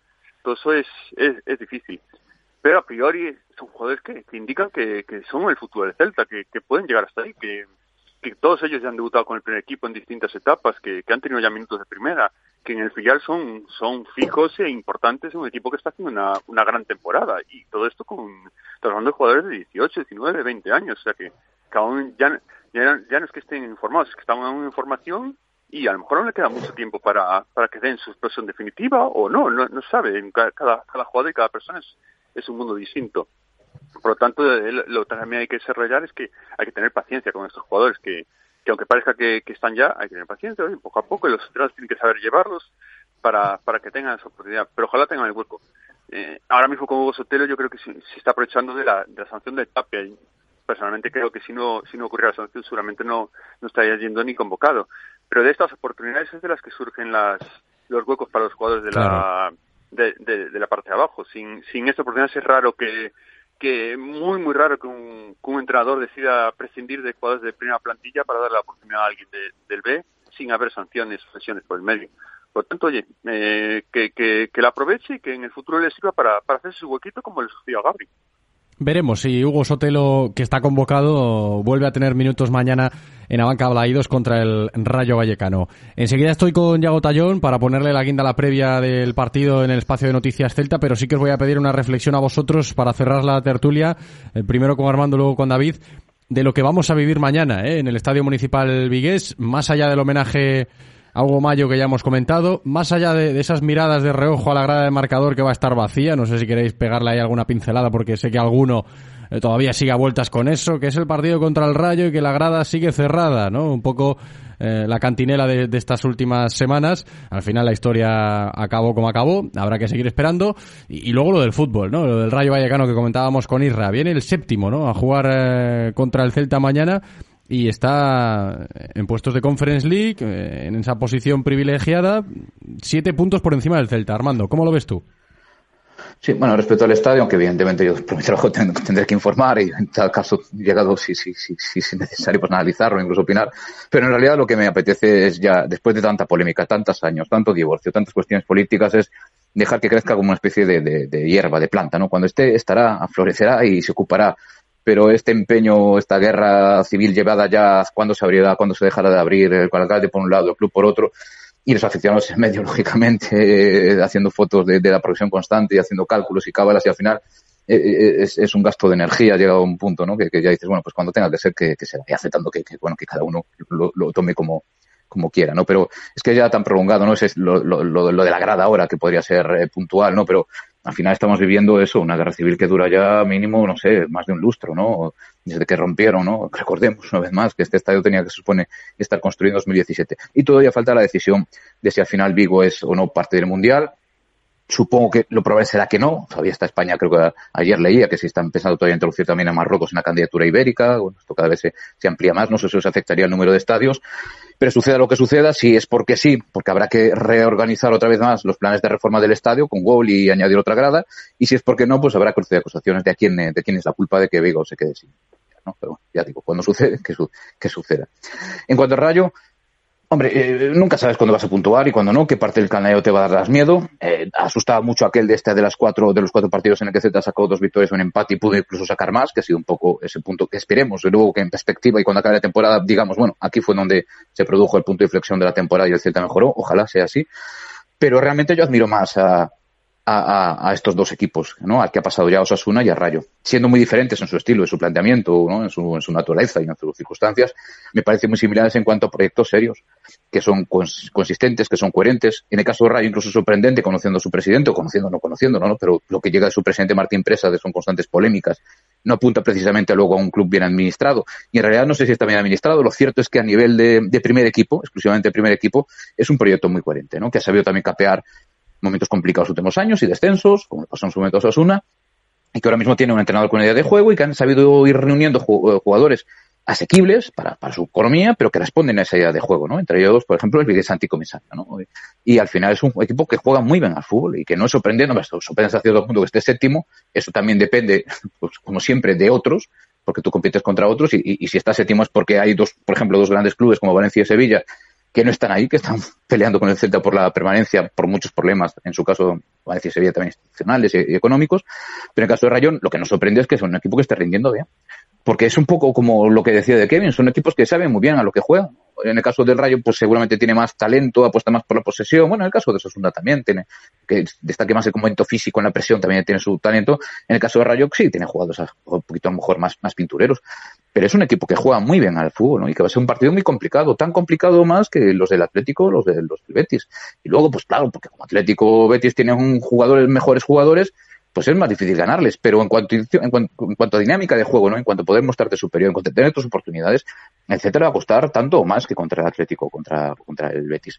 Y ojalá se consiga la victoria, porque la verdad, si uno se plantea, por ejemplo, una victoria del Celta, 31 puntos a falta de tantas jornadas, en cualquier otra temporada sería ya eh, iniciar el sprint final y ponerse a mirar hacia arriba, ¿no? Cuando pasas la frontera de los 30 puntos parece que todavía se pone cuesta abajo y más con tantas jornadas por delante. Este año la liga está difícil, este año la liga apunta más de 40 puntos para asegurar la permanencia, ¿no? Pero pese a todo, si sales de esta jornada con 31 puntos, considerando, por ejemplo, que luego vas a asistir al español, español visita el Bernabéu, dos, dos elucubraciones que luego el fútbol te, te, te, abofetea, ¿no? Pero, pero bueno, podemos plantearnos la hipótesis de llegar a, a, a al casa del español con cuatro puntos de ventaja y afrontar ese partido realmente ya como casi, casi, definitivo para soltar amarras, ¿no? Y dejar la, la, la lucha por el descenso. Esto, por supuesto, empieza con un primer paso, que es un paso, ya digo, complicadísimo, ¿no? Pero es un partido en ese sentido, hombre, importante siempre, que viene es el más importante. Pero sí creo que puede ser, puede ser un buen partido para que el Celta realmente empiece a vislumbrar ya la luz, o sea, empiece ya a recorrer, eh, no, no, no vislumbrar la luz al final del túnel, que creo que hacía tiempo que se está viendo ya, sino que realmente asomarse al túnel, respirar, ver que hay un paisaje al otro lado del túnel y que puede realmente empezar a mirar más hacia arriba que hacia abajo.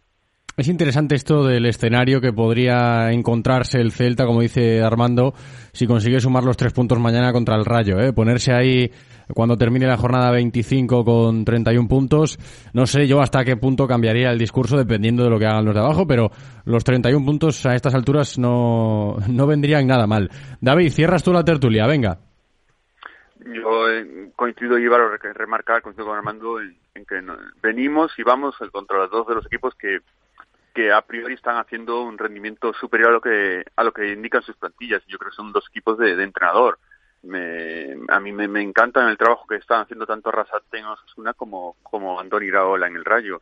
Eh, aprovechando al máximo sus recursos, sacando futbolistas que dan mucho más de, del rendimiento esperado, de, de lo que se, se, se presupone que pueden dar de sí y haciendo un buen fútbol en otros casos. Eh, a mí Osasuna, que le he visto los tres últimos partidos eh, seguidos, eh, la victoria que tuvieron en el Pizjuán, el, el, la victoria en Copa con el Athletic y, el empate el otro día con el Celta, es es un, es un conjunto que, que gusta mucho de ver, que es que se hace sus partidos eh, entretenidos y que y que imprime un ritmo muy alto. Y con el Rayo pasa tres cuartos de, de, lo mismo.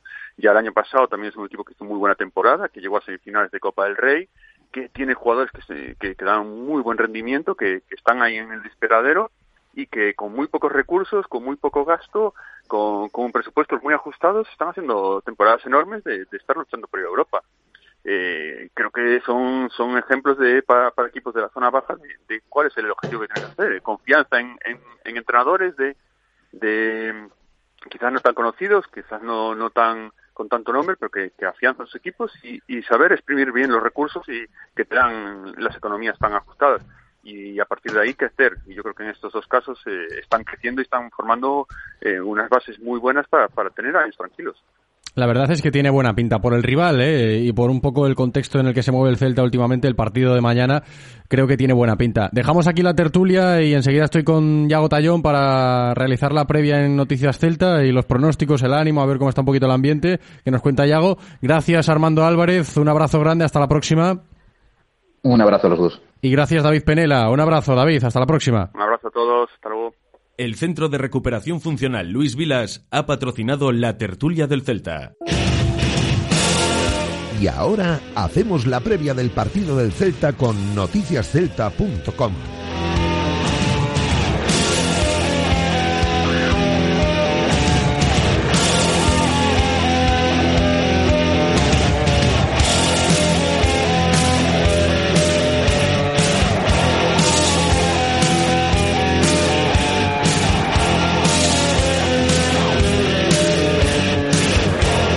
Hola, Yago Tallón, ¿qué tal? ¿Cómo estás? ¿Qué pasa, José? ¿Qué tal? Feliz, contento. Esta semana ha pasado rapidísima. Parece que fue hace apenas cuatro días que estaba hablando contigo. Haces doblete, ¿eh? En las previas del partido esta semana, lunes y viernes. Cierras el círculo. Sí, señor.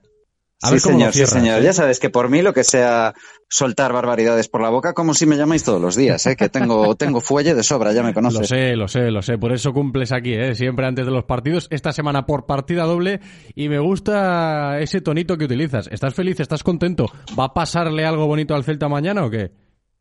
Ojalá, porque ya sabes que yo voy a estar allí eh, en este caso, la, la, clásica expresión, ¿no? De llueva o truene, me parece que vamos a tenerlo todo, lluvia, truenos y de todo y vamos a estar ahí embaladidos eh, una vez más apoyando y intentando mm, salir tan contentos como hemos salido las últimas veces porque la dinámica y la racha sigue siendo buena, por mucho que haya algún cenizo que, que diga que lo del otro día no estuvo bien, yo creo que estuvo francamente bien, creo que hicimos lo que pudimos hacer allí en Pamplona y, y sigue, seguimos teniendo pues una imagen bastante positiva del equipo. Es un partido que sin duda en otro momento de la temporada habríamos perdido, seguro, estoy completamente convencido.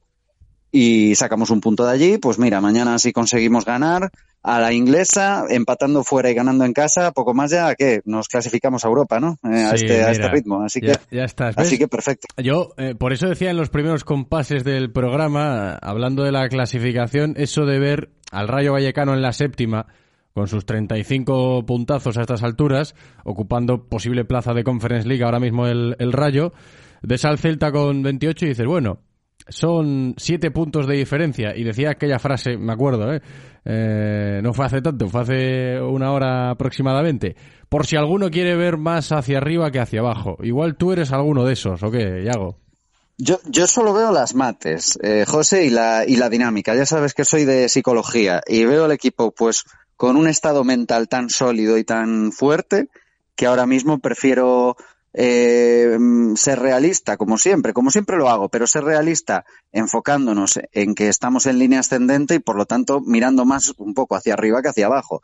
Eh, y creo que de ganar mañana, la realidad es que vamos a estar pues ahí ya en la pelea más de los equipos que están en esas eh, décima, novena, octava posición que los que están eh, en la cola.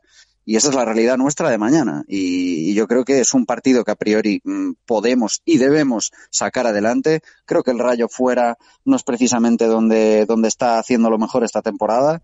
Y nosotros en casa, pues estamos últimamente sacando los puntos, sacando buenos resultados, haciéndolo muy bien y sobre todo mostrando esa imagen que nos hace reconciliarnos al aficionado con el equipo, que es lo que nos faltaba esta temporada, sentir el Sí. Celta como, como nuestro y, y haciendo lo que sabemos y, y debemos hacer por historia y tradición, que ahora estamos este año mucho con el tema de la, del himno y del centenario, pues eso, por historia y tradición, jugar bien. Jugar bien, ¿no? Que a, a la gente de Abanca Balaidos es lo que le gusta, ¿no? Disfrutar con su equipo y, y que juegue bien al fútbol el Real Club Celta. Mañana contra el Rayo Vallecano yo decía, me tiene buena pinta por, por eh, cómo viene el Rayo, por cómo viene el Celta. Puede ser un partido chulo.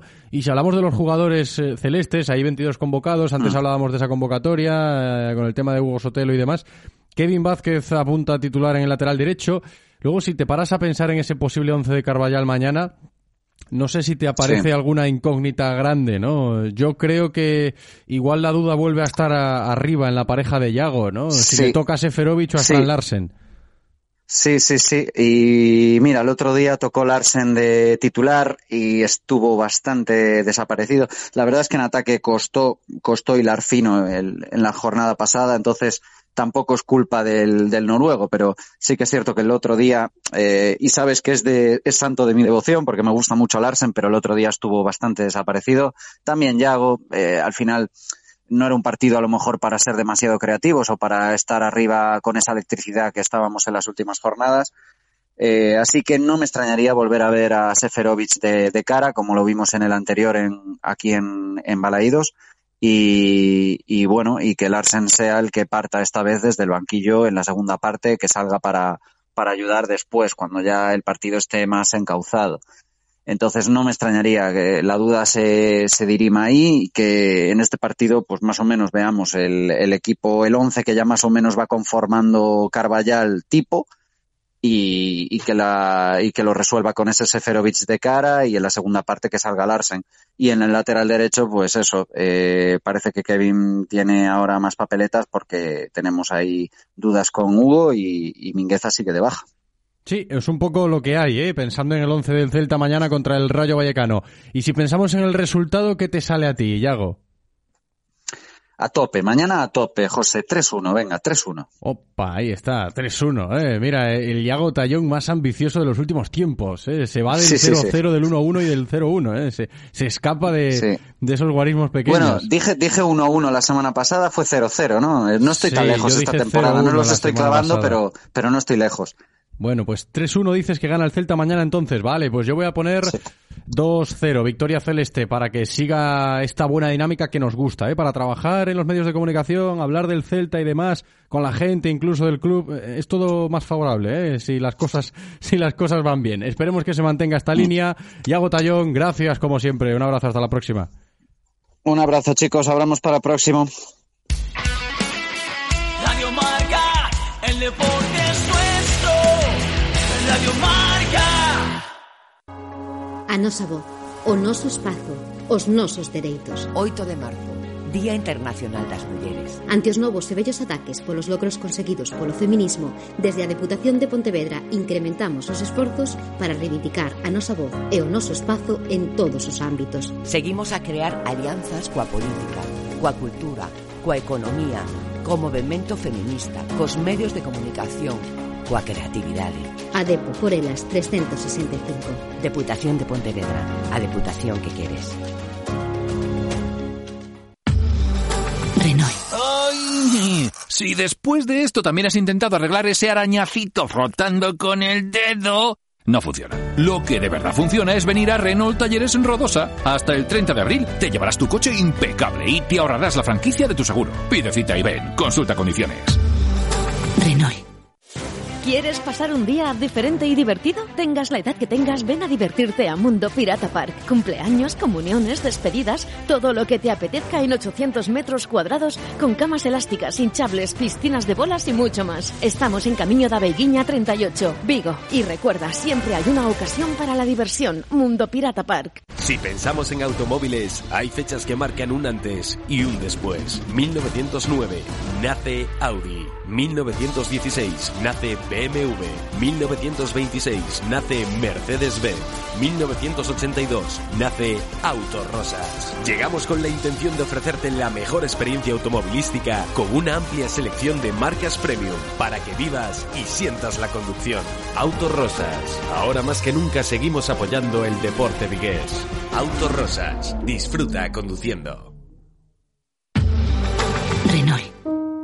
Volvamos a hablar del motor con el nuevo Renault Austral E-Tech Full Hybrid, fabricado en España, con 200 caballos de potencia, hasta 130 kilómetros por hora en modo 100% eléctrico y hasta un 80% de conducción eléctrica en ciudad. Probablemente el motor más eficiente de su categoría. Ven a conocer nuestras ofertas del 8 al 12 de marzo en nuestro stand en el Salón del Automóvil de Vigo. En Portavales hemos sabido crecer contigo. Nos hemos profesionalizado en las nuevas tecnologías. Nuevos avances que dan mayor confort y seguridad a tu vehículo. Sin olvidarnos de la esencia de toda la vida. Por ejemplo, instalarte tu enganche de remolque. Ojo, que tiene más funciones igual de las que tú te crees. Portamaletas, portabicicletas, caravanas. Podrían empezar a formar parte de tu vida. Ven a Portavales y consulta. La instalación es gratuita y además este mes por cada instalación te vamos a dar un obsequio. Para hacerte la vida más saludable, Portavales. ¿Pensando en cambiar de coche o moto y no sabes qué comprar? Diesel, gasolina, eléctrico, híbrido. Llega el Salón del Automóvil y la Motocicleta de Vigo con 60 marcas entre las que elegir. Del 8 al 12 de marzo ven a Licebi y asesórate sobre cuál es el vehículo que realmente necesitas. Salón del Automóvil y la Motocicleta de Vigo, tu mejor opción de compra. Más información en eventosmotor.com. Radio Marca se emociona. Radio Marca.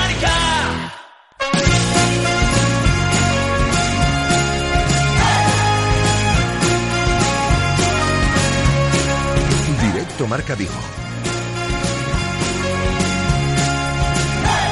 José Ribeiro.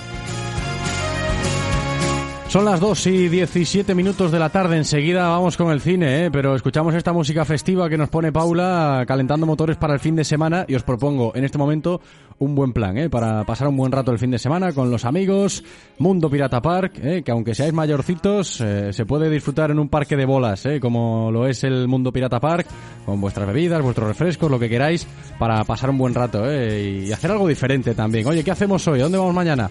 Pues mira, y si vamos allí al camino de Beguiña, Mundo Pirata Park, nos echamos unas risas en los toboganes, en las bolas, pues puede estar bien. Ese plan en Mundo Pirata Park, Camino da Beiguiña 38, ahí están en Alcabre. Y ahora sí, nos metemos ya en modo cinéfilo, sección de cine a la vuelta de la esquina con Ramón Méndez. Venga.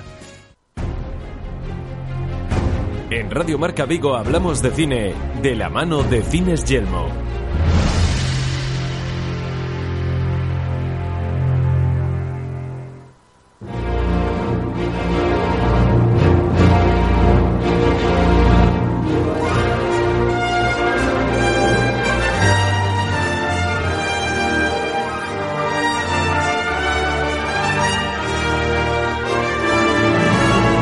Lo dicho, ya estamos dentro de la sección de cine aquí en directo Marca Vigo, como todos los viernes. No fallamos a la cita con el séptimo arte gracias al respaldo de nuestros amigos de Cines Yelmo.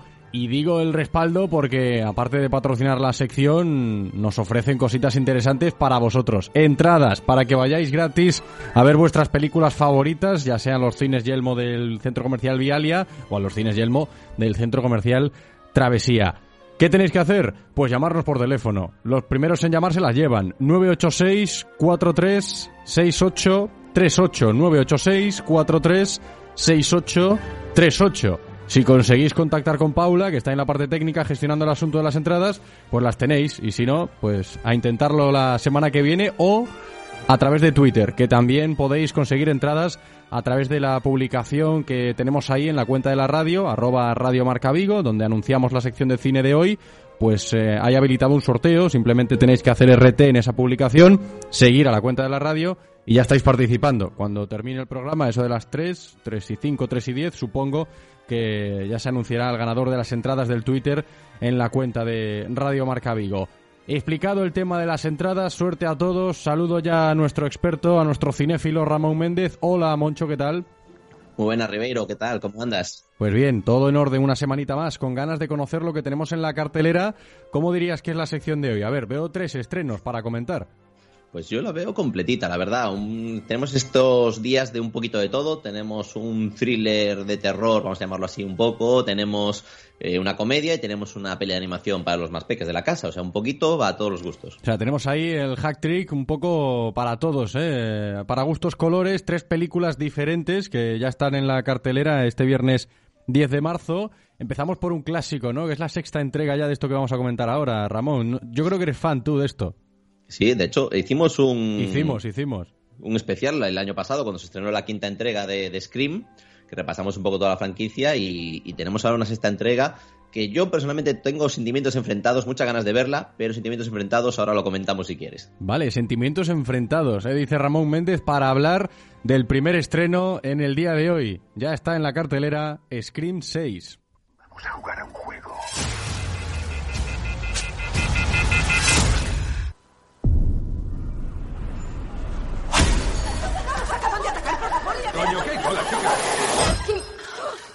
¿Algún problema, fantoche?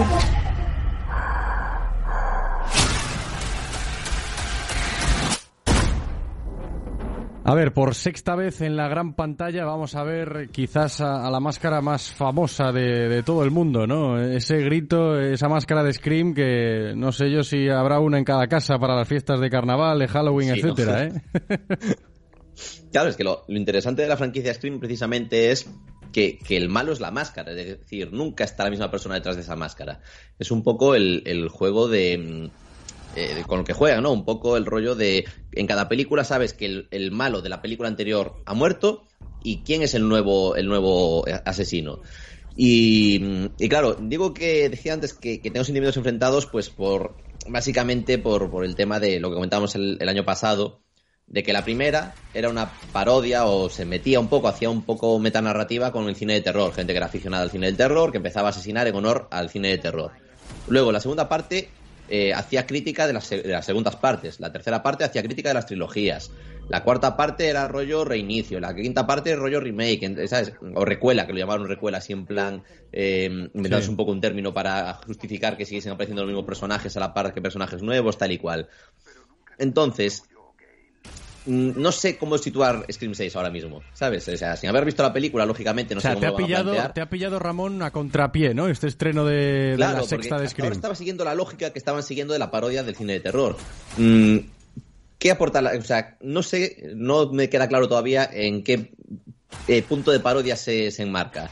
Eh, lo que sé es que se, salimos de Woodsboro por primera vez, salimos del pueblo que fue referente de las cinco cintas anteriores, Em, ahora nos vamos a Nueva York. Eh, es un, o sea, los protagonistas que sobrevivieron a, la película anterior, eh, los nuevos protagonistas, lógicamente, mm, se van a Nueva York para empezar a una nueva vida lejos de toda la pesadilla que vivieron y resulta pues que hay un nuevo Ghostface en, en la gran manzana, en la gran ciudad, que, bueno, se inicia una nueva pesadilla, esta vez, pues, eh, lógicamente, más a lo grande, pues por eso es el cambio de un pueblo, pues, a toda una gran ciudad. Que claro, la última vez que se hizo este salto en una franquicia de terror fue con Viernes 13, que era un pueblo pequeño y de repente está Viernes 13 parte 8, eh, Jason visita Manhattan. Que eso salió muy mal, no nos podemos engañar. Y al mismo tiempo tampoco me gusta el, el, hecho de que no hayan llegado los productores a un acuerdo con Ned Campbell, la Sidney que protagonizó las, eh, o la, el referente de las cinco entregas anteriores Sí. no va a aparecer en esta, sí vuelve Courtney Cox, el, el personaje de Gale. Y también me deja un poco de miedo el hecho de que esta película haya nacido un año, ¿vale? Hace un año se estrenó la quinta, eh, triunfó y entonces se sacaron un rápido a hacer la sexta y ya estamos hablando de la sexta entrega solo un año después. Eso es lo que me da miedo, sinceramente, no me oculto. Eh, igual como fan soy, estoy siendo demasiado tiquismiquis, pero al mismo Sí, tiempo o, te digo muy, o me- muy exigente, ¿no? muy exigente, Ramón. Estás ahí como describiendo la película que igual la han hecho a correr, ¿no? Con, con prisas. Bueno, porque, hombre, eh, puede pasar, ¿sabes? Es que esto es un, un problema habitual del cine de terror, ¿no? Que las segundas partes, terceras, cuartas, quintas las hacen rápido y, y pierden calidad por el camino. Pero lo que te digo, del mismo modo que te digo todo esto, que son miedos que tengo como aficionado a la franquicia, tengo muchísimas ganas de verla. El tráiler promete mucho, el tráiler tiene muy buena pinta. Las primeras críticas de, mm, de, de- de la, bueno, las primeras críticas de la crítica y de la gente que lo ha empezado a ver eh, son muy buenas, están a la altura de, de las mejores entregas de la franquicia. Y eso pues me, da ánimos por otro lado. Me da pena pues que no salga lógicamente Neve Campbell como referente que es en la franquicia, pero eh, parece que ha salido bien, tiene muy buena pinta, el tráiler desde luego enamora. Eh, Podemos aquí debatir en plan, si pierde la esencia de la saga, pues opinaremos cuando la veamos. De momento, pues eso, nueva entrega de Scream, que yo creo que no hace falta ver las anteriores, pero como siempre en estos casos, si las ves y sabes de dónde venimos, la vas a disfrutar mucho más, vas a entender mejor las referencias y vas a entender el origen de los personajes, porque vuelven muchos personajes de entregas anteriores. Y por lo demás, pues un repartazo en el que ya te digo, vuelve Cox, eh, vuelve Jenna Ortega, que bueno, es una actriz que está ahora mismo muy de moda y haciendo unos papelazos increíbles, eh, vuelve Melissa Barrera, etcétera, etcétera. Y también vuelven directores, guionistas, o sea, es el mismo equipo de la última entrega, con lo cual, habiéndonos gustado la entrega anterior, Scream 5, yo creo que mínimo eh, un poco de optimismo puede haber con esta nueva capítulo. Todo esto sobre Scream 6, ¿eh? la nueva entrega de, de ese Ghostface, la máscara más famosa de- del cine, ese grito que ya está en la cartelera, esta nueva película. Ha sido el primer estreno que comentamos en la sección de hoy. Avanzamos, llegamos al segundo estreno, tenemos película española, hoy también es novedad, Maridos. Hola, ¿necesitas ayuda? No, lo de ponerme en medio de la carretera es un truco que uso para conocer gente. Me gusta tu humor. Ya son 125 los heridos de vida. Mi mujer ha tenido un accidente esquiando. Tu mujer estaba en el alud. ¿Tienen juntos? No, no, no. Mi mujer también está Estamos escuchando el tráiler de esta película española que también se estrena en el día de hoy, este viernes 10 de marzo. Marí, entre paréntesis, 2. A ver, que el matiz puede ser importante. ¿O no, Ramón? Cuéntanos.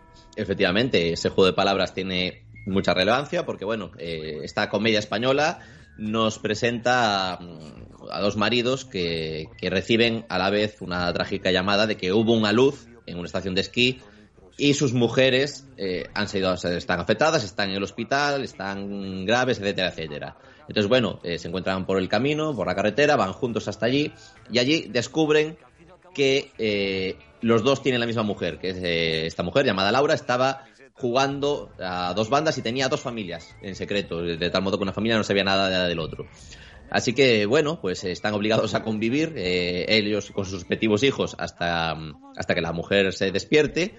Y, mm, y a la vez, pues se van a estar enfrentados por demostrar que son el verdadero marido de la mujer, o sea, que están por encima del otro. Repartazo, pues con eso, con, con Ernesto Alterio, Paco León, Celia Freijeiro. Eh, el tráiler, desde luego, tiene pinta muy divertida y, de nuevo, una peli que eh, tiene pinta de que vamos a pasar un buen rato en el cine.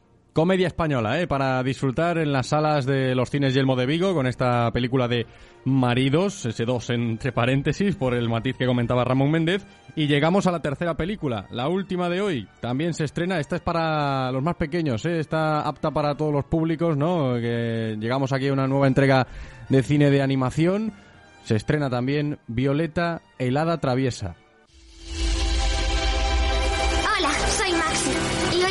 En el que nos mudamos a una nueva casa en la ciudad.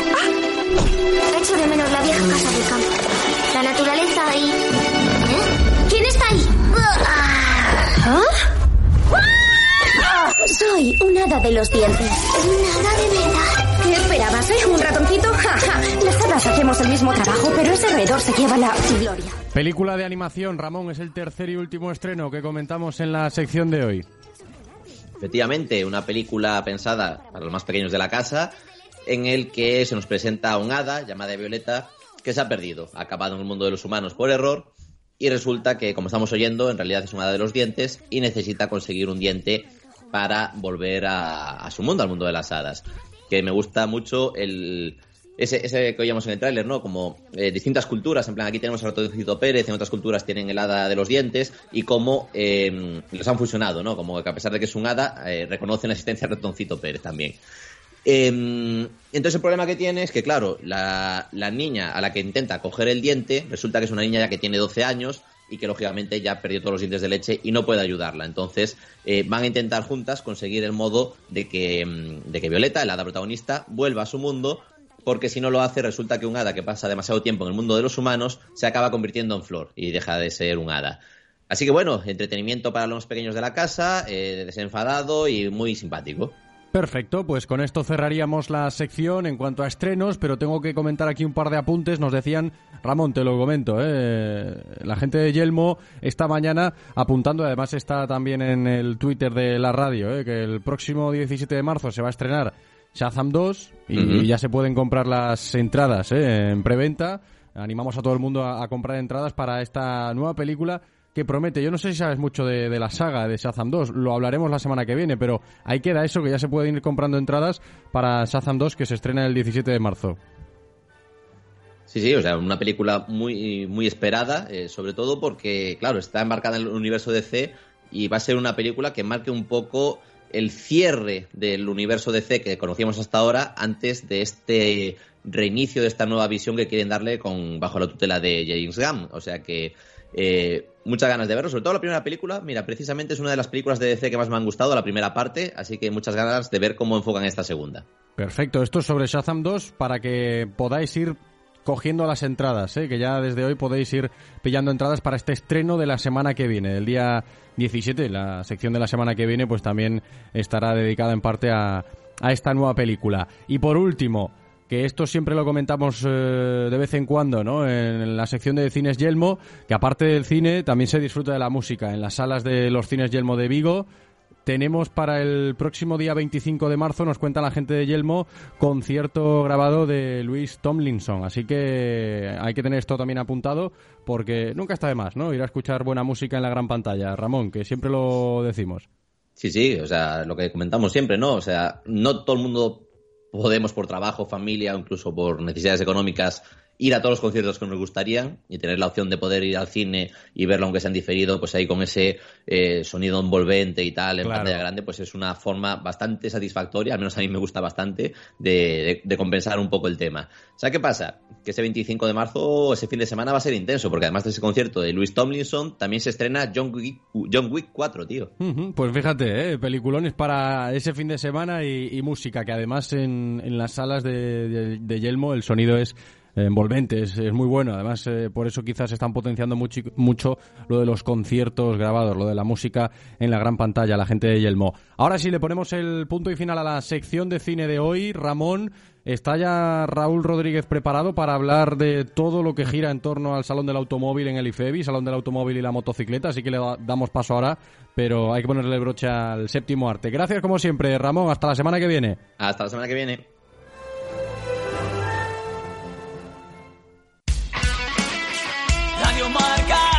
El deporte es nuestro. Radio Marca. Marca Motor Vigo con Raúl Rodríguez.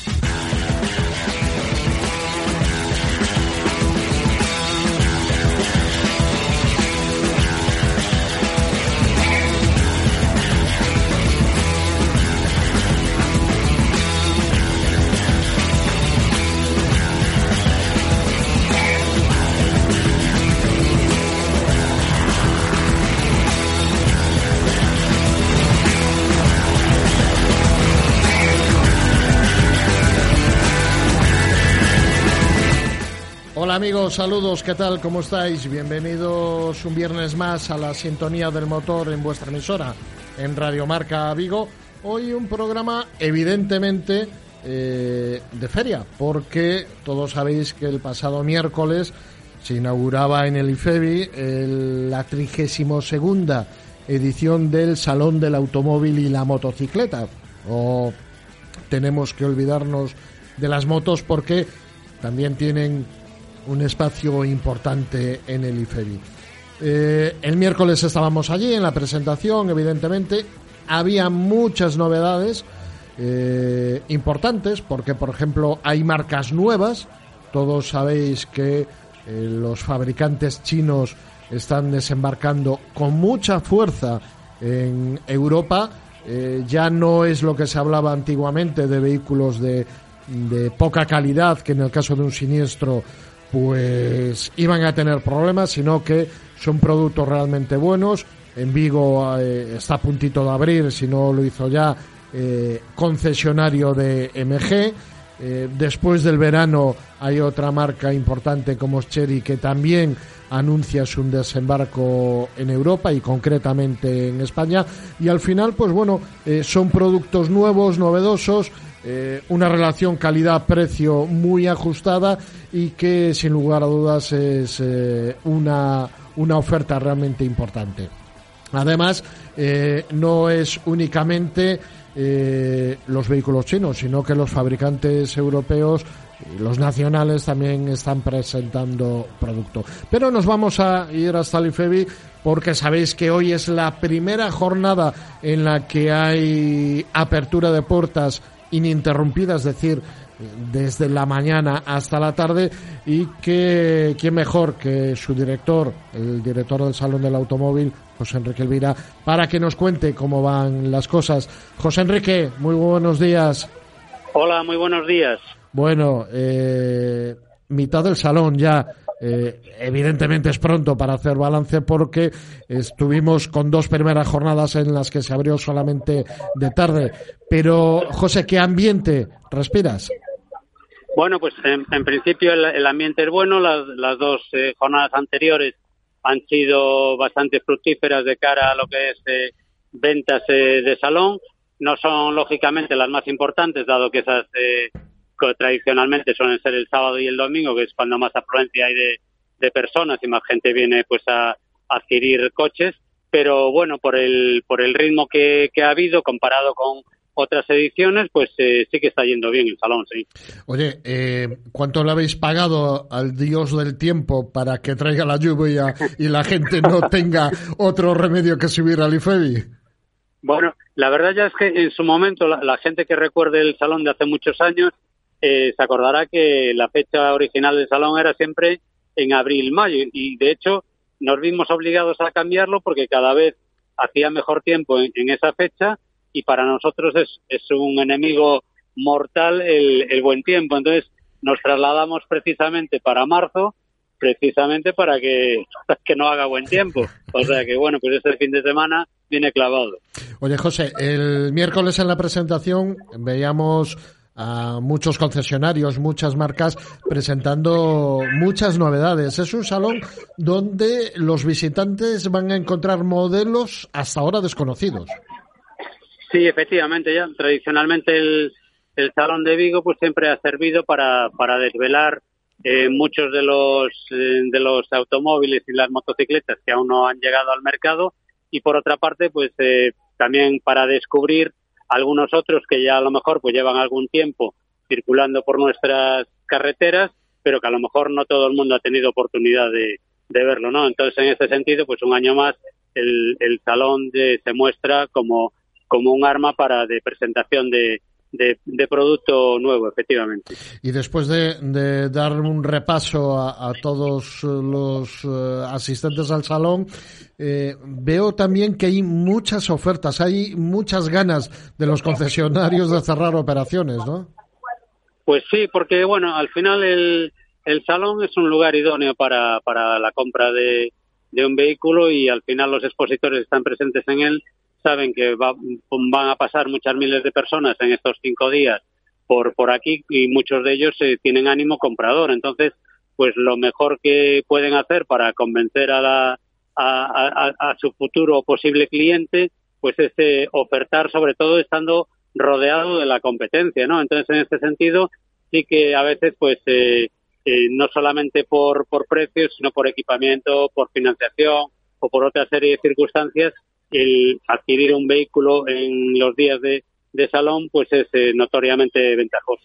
Eh, José, hablamos de coches, pero no podemos olvidarnos de las motos porque, oye, eh, hay cantidad y calidad. Sí, sí, tenemos 25 marcas de, de motos, desde motos eléctricas hasta motos de gasolina, motos de, de, de, mezcla, como digo yo, de, de dos tiempos, cuatro tiempos, y, y bueno, pues eh, todas ellas efectivamente también presentando las, las últimas novedades. Eh, este pabellón que dedicamos a las motos ya lleva con, con nosotros eh, cuatro ediciones, si no me equivoco, y bueno, pues está siendo siempre un éxito, ¿no? Y además, bueno, pues siempre hacemos este, este guiño que durante el fin de semana todo aquel que venga en moto pueda aparcar dentro y además, de, o sea, dentro del propio pabellón y además tiene un descuento en la, en la entrada y bueno, pues esperemos que esto siga funcionando igual de bien. Oye, eh, recordamos, hoy viernes acabáis a las 9. ¿Qué horarios tenemos eh, sábado, domingo y precios de entradas? Bueno, pues el sábado y el domingo, horario ininterrumpido de 11 de la mañana a 9 de, a 9 de la noche. Y después el, el precio de la entrada son 8 euros. Los niños que hasta 12 años no tienen que pagar entrada. Y como comentaba, todo aquel que se acerque en moto el sábado y, y el domingo eh, pagará 6 euros cada, cada uno de los ocupantes de, de la, de la motocicleta. Domingo acabamos coches nuevos, semana que viene eh, cambiamos los nuevos por los matriculados, no vamos, no vamos a decir usados, sino vehículos matriculados.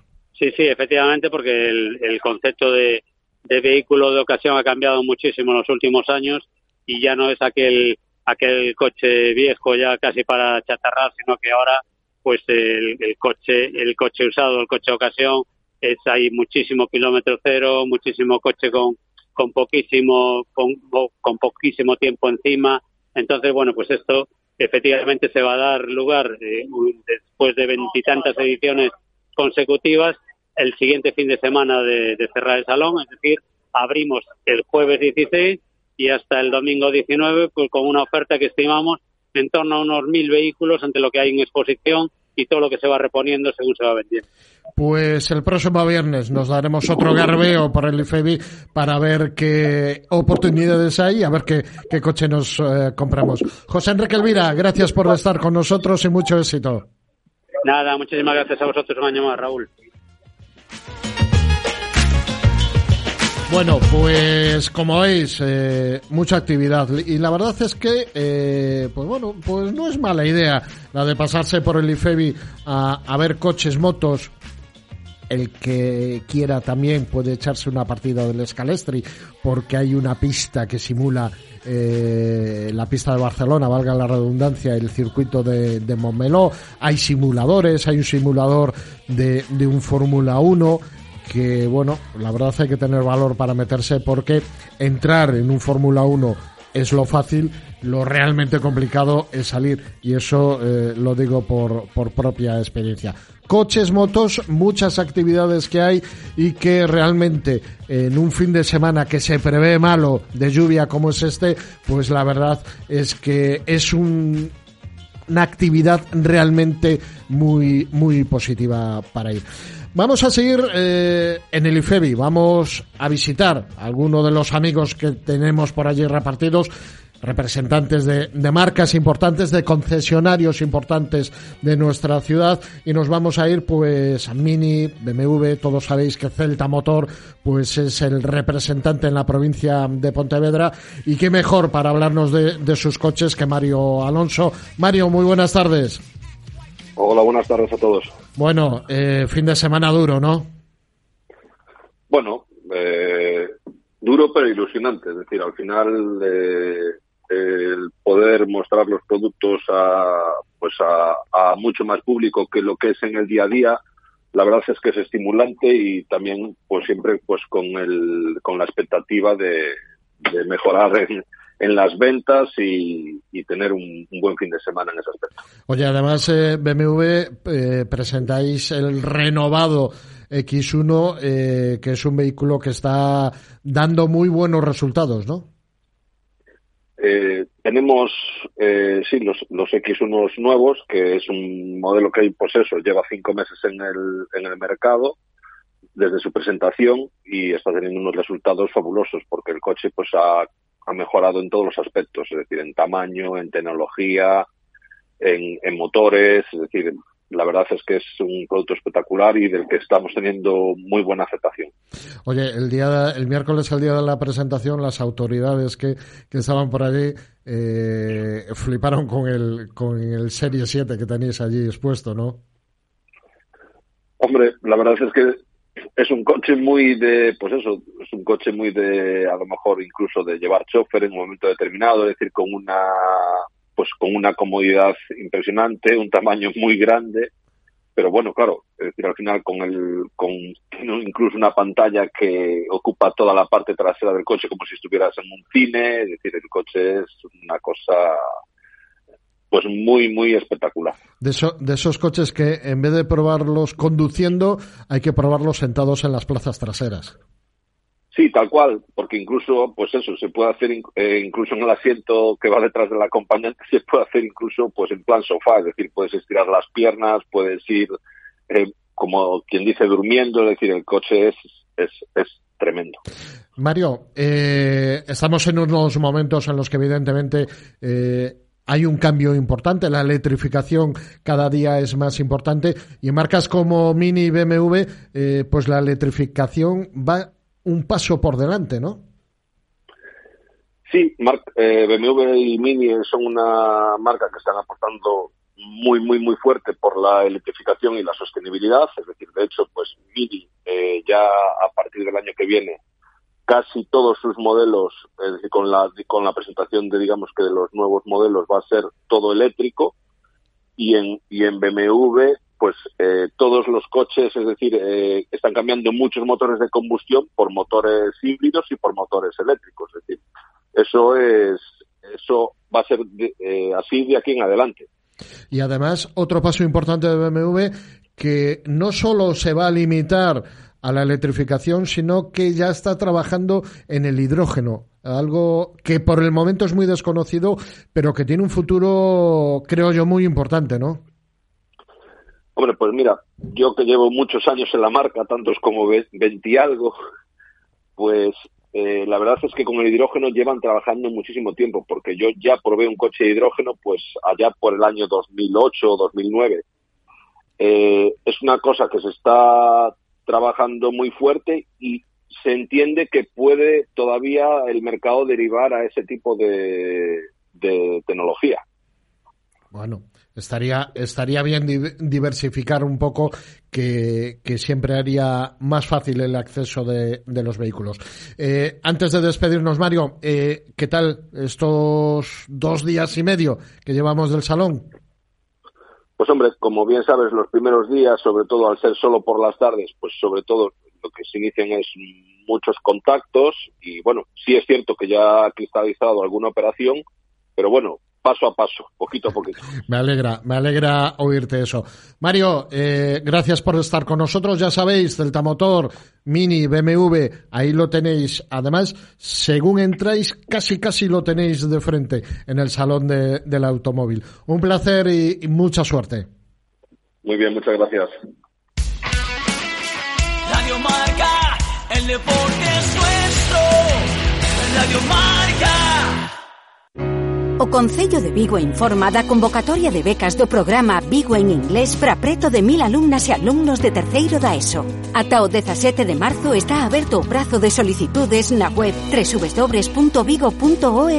O importe de cada beca cobre todos os gastos derivados do curso intensivo de inglés, aloxamento, actividades extraescolares e de lecer, visitas didácticas, voos de ida e volta e seguros. Vigo, a mellor cidade para vivir. Concello de Vigo. Volvamos a hablar del motor con el nuevo Renault Austral E-Tech Full Hybrid, fabricado en España, con 200 caballos de potencia, hasta 130 kilómetros por hora en modo 100% eléctrico y hasta un 80% de conducción eléctrica en ciudad. Probablemente el motor más eficiente de su categoría. Ven a conocer nuestras ofertas del 8 al 12 de marzo en nuestro stand en el Salón del Automóvil de Vigo. Ahí está, se lleva el punto espectacular Carlos Alcaraz. Como espectacular es el nuevo BMW X1. Ven a descubrirlo a Celta Motor, tu concesionario oficial BMW en Vigo, Caldas, Pontevedra y Lalín. Soy Carlos Alcaraz y BMW me acompaña en todos mis viajes. Descubre tu BMW en tu concesionario.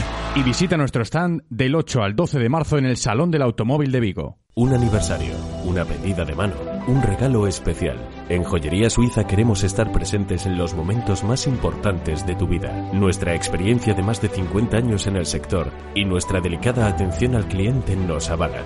Ven a visitarnos en calle Venezuela 49 Vigo o llámanos al 986 22 11 25. En Joyería Suiza acertarás seguro.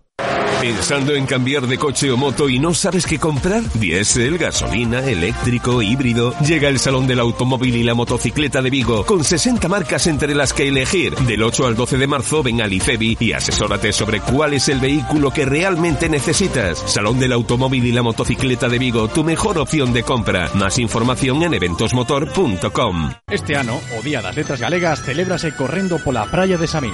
O 17 de maio, o Club de Atletismo Veteranos de Samil, xunto co patrocinio da Seguros organizan a carreira Praia de Samil Memorial Alfonso Varela. Unha proba para adultos e para nenos cun percorrido que se adapta ás diferentes categorías polo fermoso areal da Praia de Samil. O prezo para os adultos é de 10 euros ata o 30 de abril e ascende a 12 a partir do 1 de maio. A inscripción dos nenos ata 15 anos é de tan só 2 euros. Inscríbete xa en magmasports.es. Carreira Praia de Samil. Patrocina Seguros.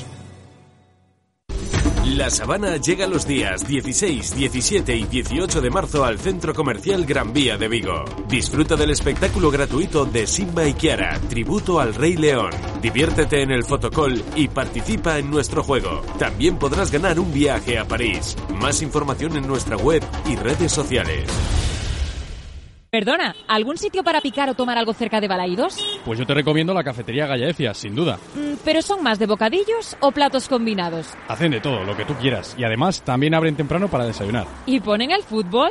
Hombre, por supuesto, todos los partidos los puedes ver en Gallaecia. Y los días de partido del Celta ya sabes, ya que bajas por Fragoso, el bocadillo y el refresco te lo pides allí, en Gallaecia. Genial, pues muchas gracias. De nada, mujer, apunta bien, cafetería Gallaecia en la avenida de Fragoso 83. Radio Marca se emociona. Radio Marca.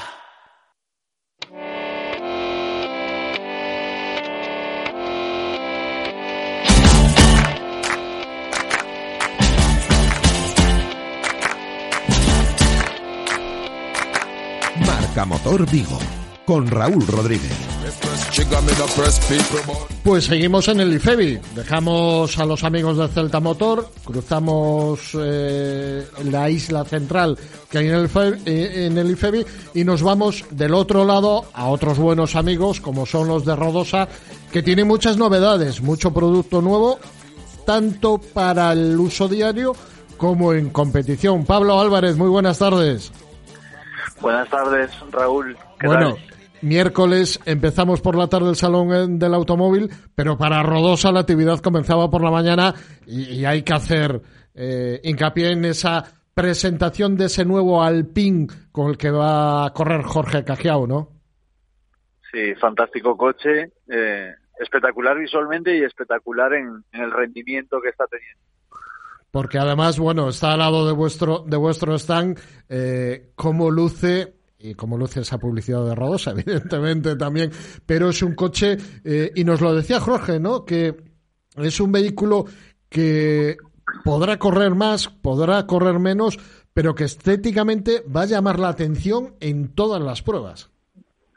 Sí, como hablaba ayer con, con Jorge, de hecho, bueno, el miércoles eh, estábamos ahí, bueno, comiendo y demás. Al final va a ser el, el trending topic de los rallies, seguramente vaya a ser este, este coche con el que, con el que va a disfrutar, vamos.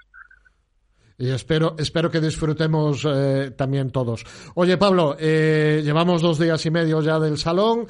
Eh, Renault, sobre todo, presentando ese Austral que está teniendo muy buena aceptación, ¿no? La gente le está gustando tanto el diseño como la nueva tecnología que incorpora.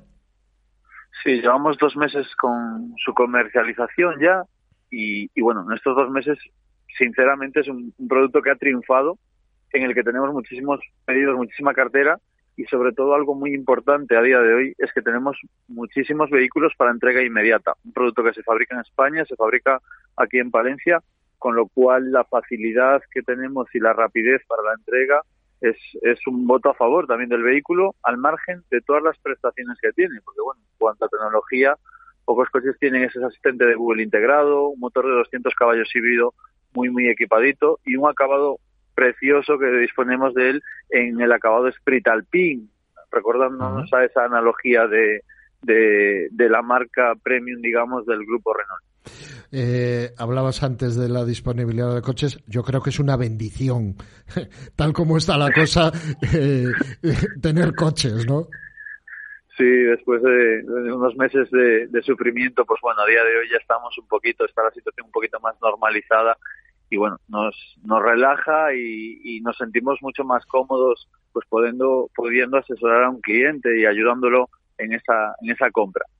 Eh, al lado tenéis Dacia.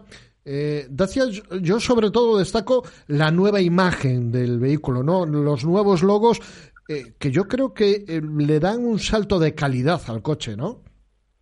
Sí, como, como decimos nosotros, el, el coche ha sido rejuvenecido, eh, también en parte para llegar a un público mucho mucho más joven y, y, bueno, evidentemente en cuanto a tecnología, equipamiento y, y, acabados del vehículo ha mejorado muchísimo. Estamos hablando de un producto totalmente diferente si recordamos su lanzamiento de hace ya más de 10 años, pues evidentemente es un producto di distinto totalmente.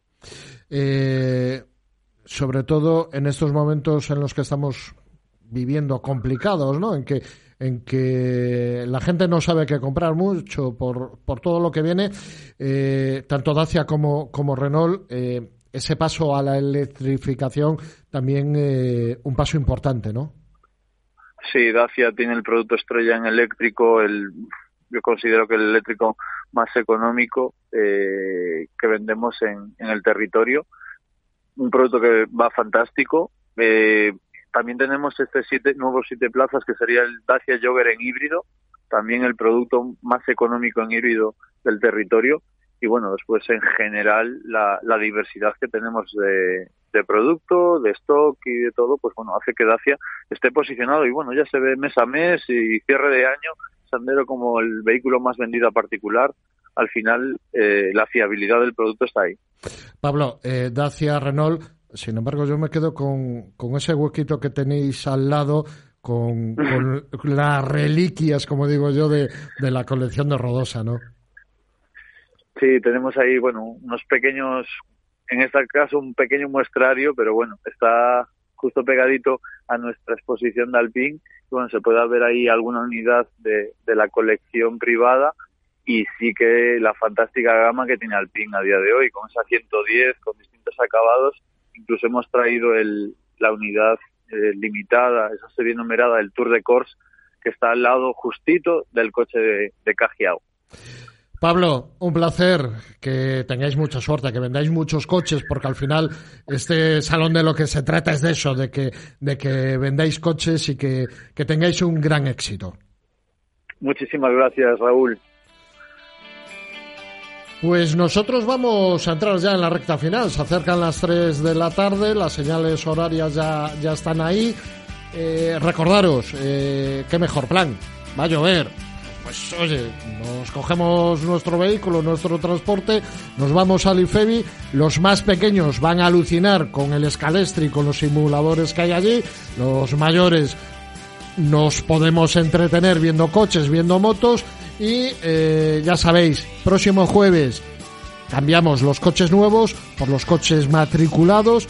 Si queréis este tipo de vehículos, pues vais a tener, ya lo visteis, cerca de mil coches a la venta, que eso hay que tenerlo muy en cuenta. Como siempre, saludos, ser felices, volvemos el próximo viernes con más coches, con más motor, con más motos, aquí en vuestro programa en Marca Motor.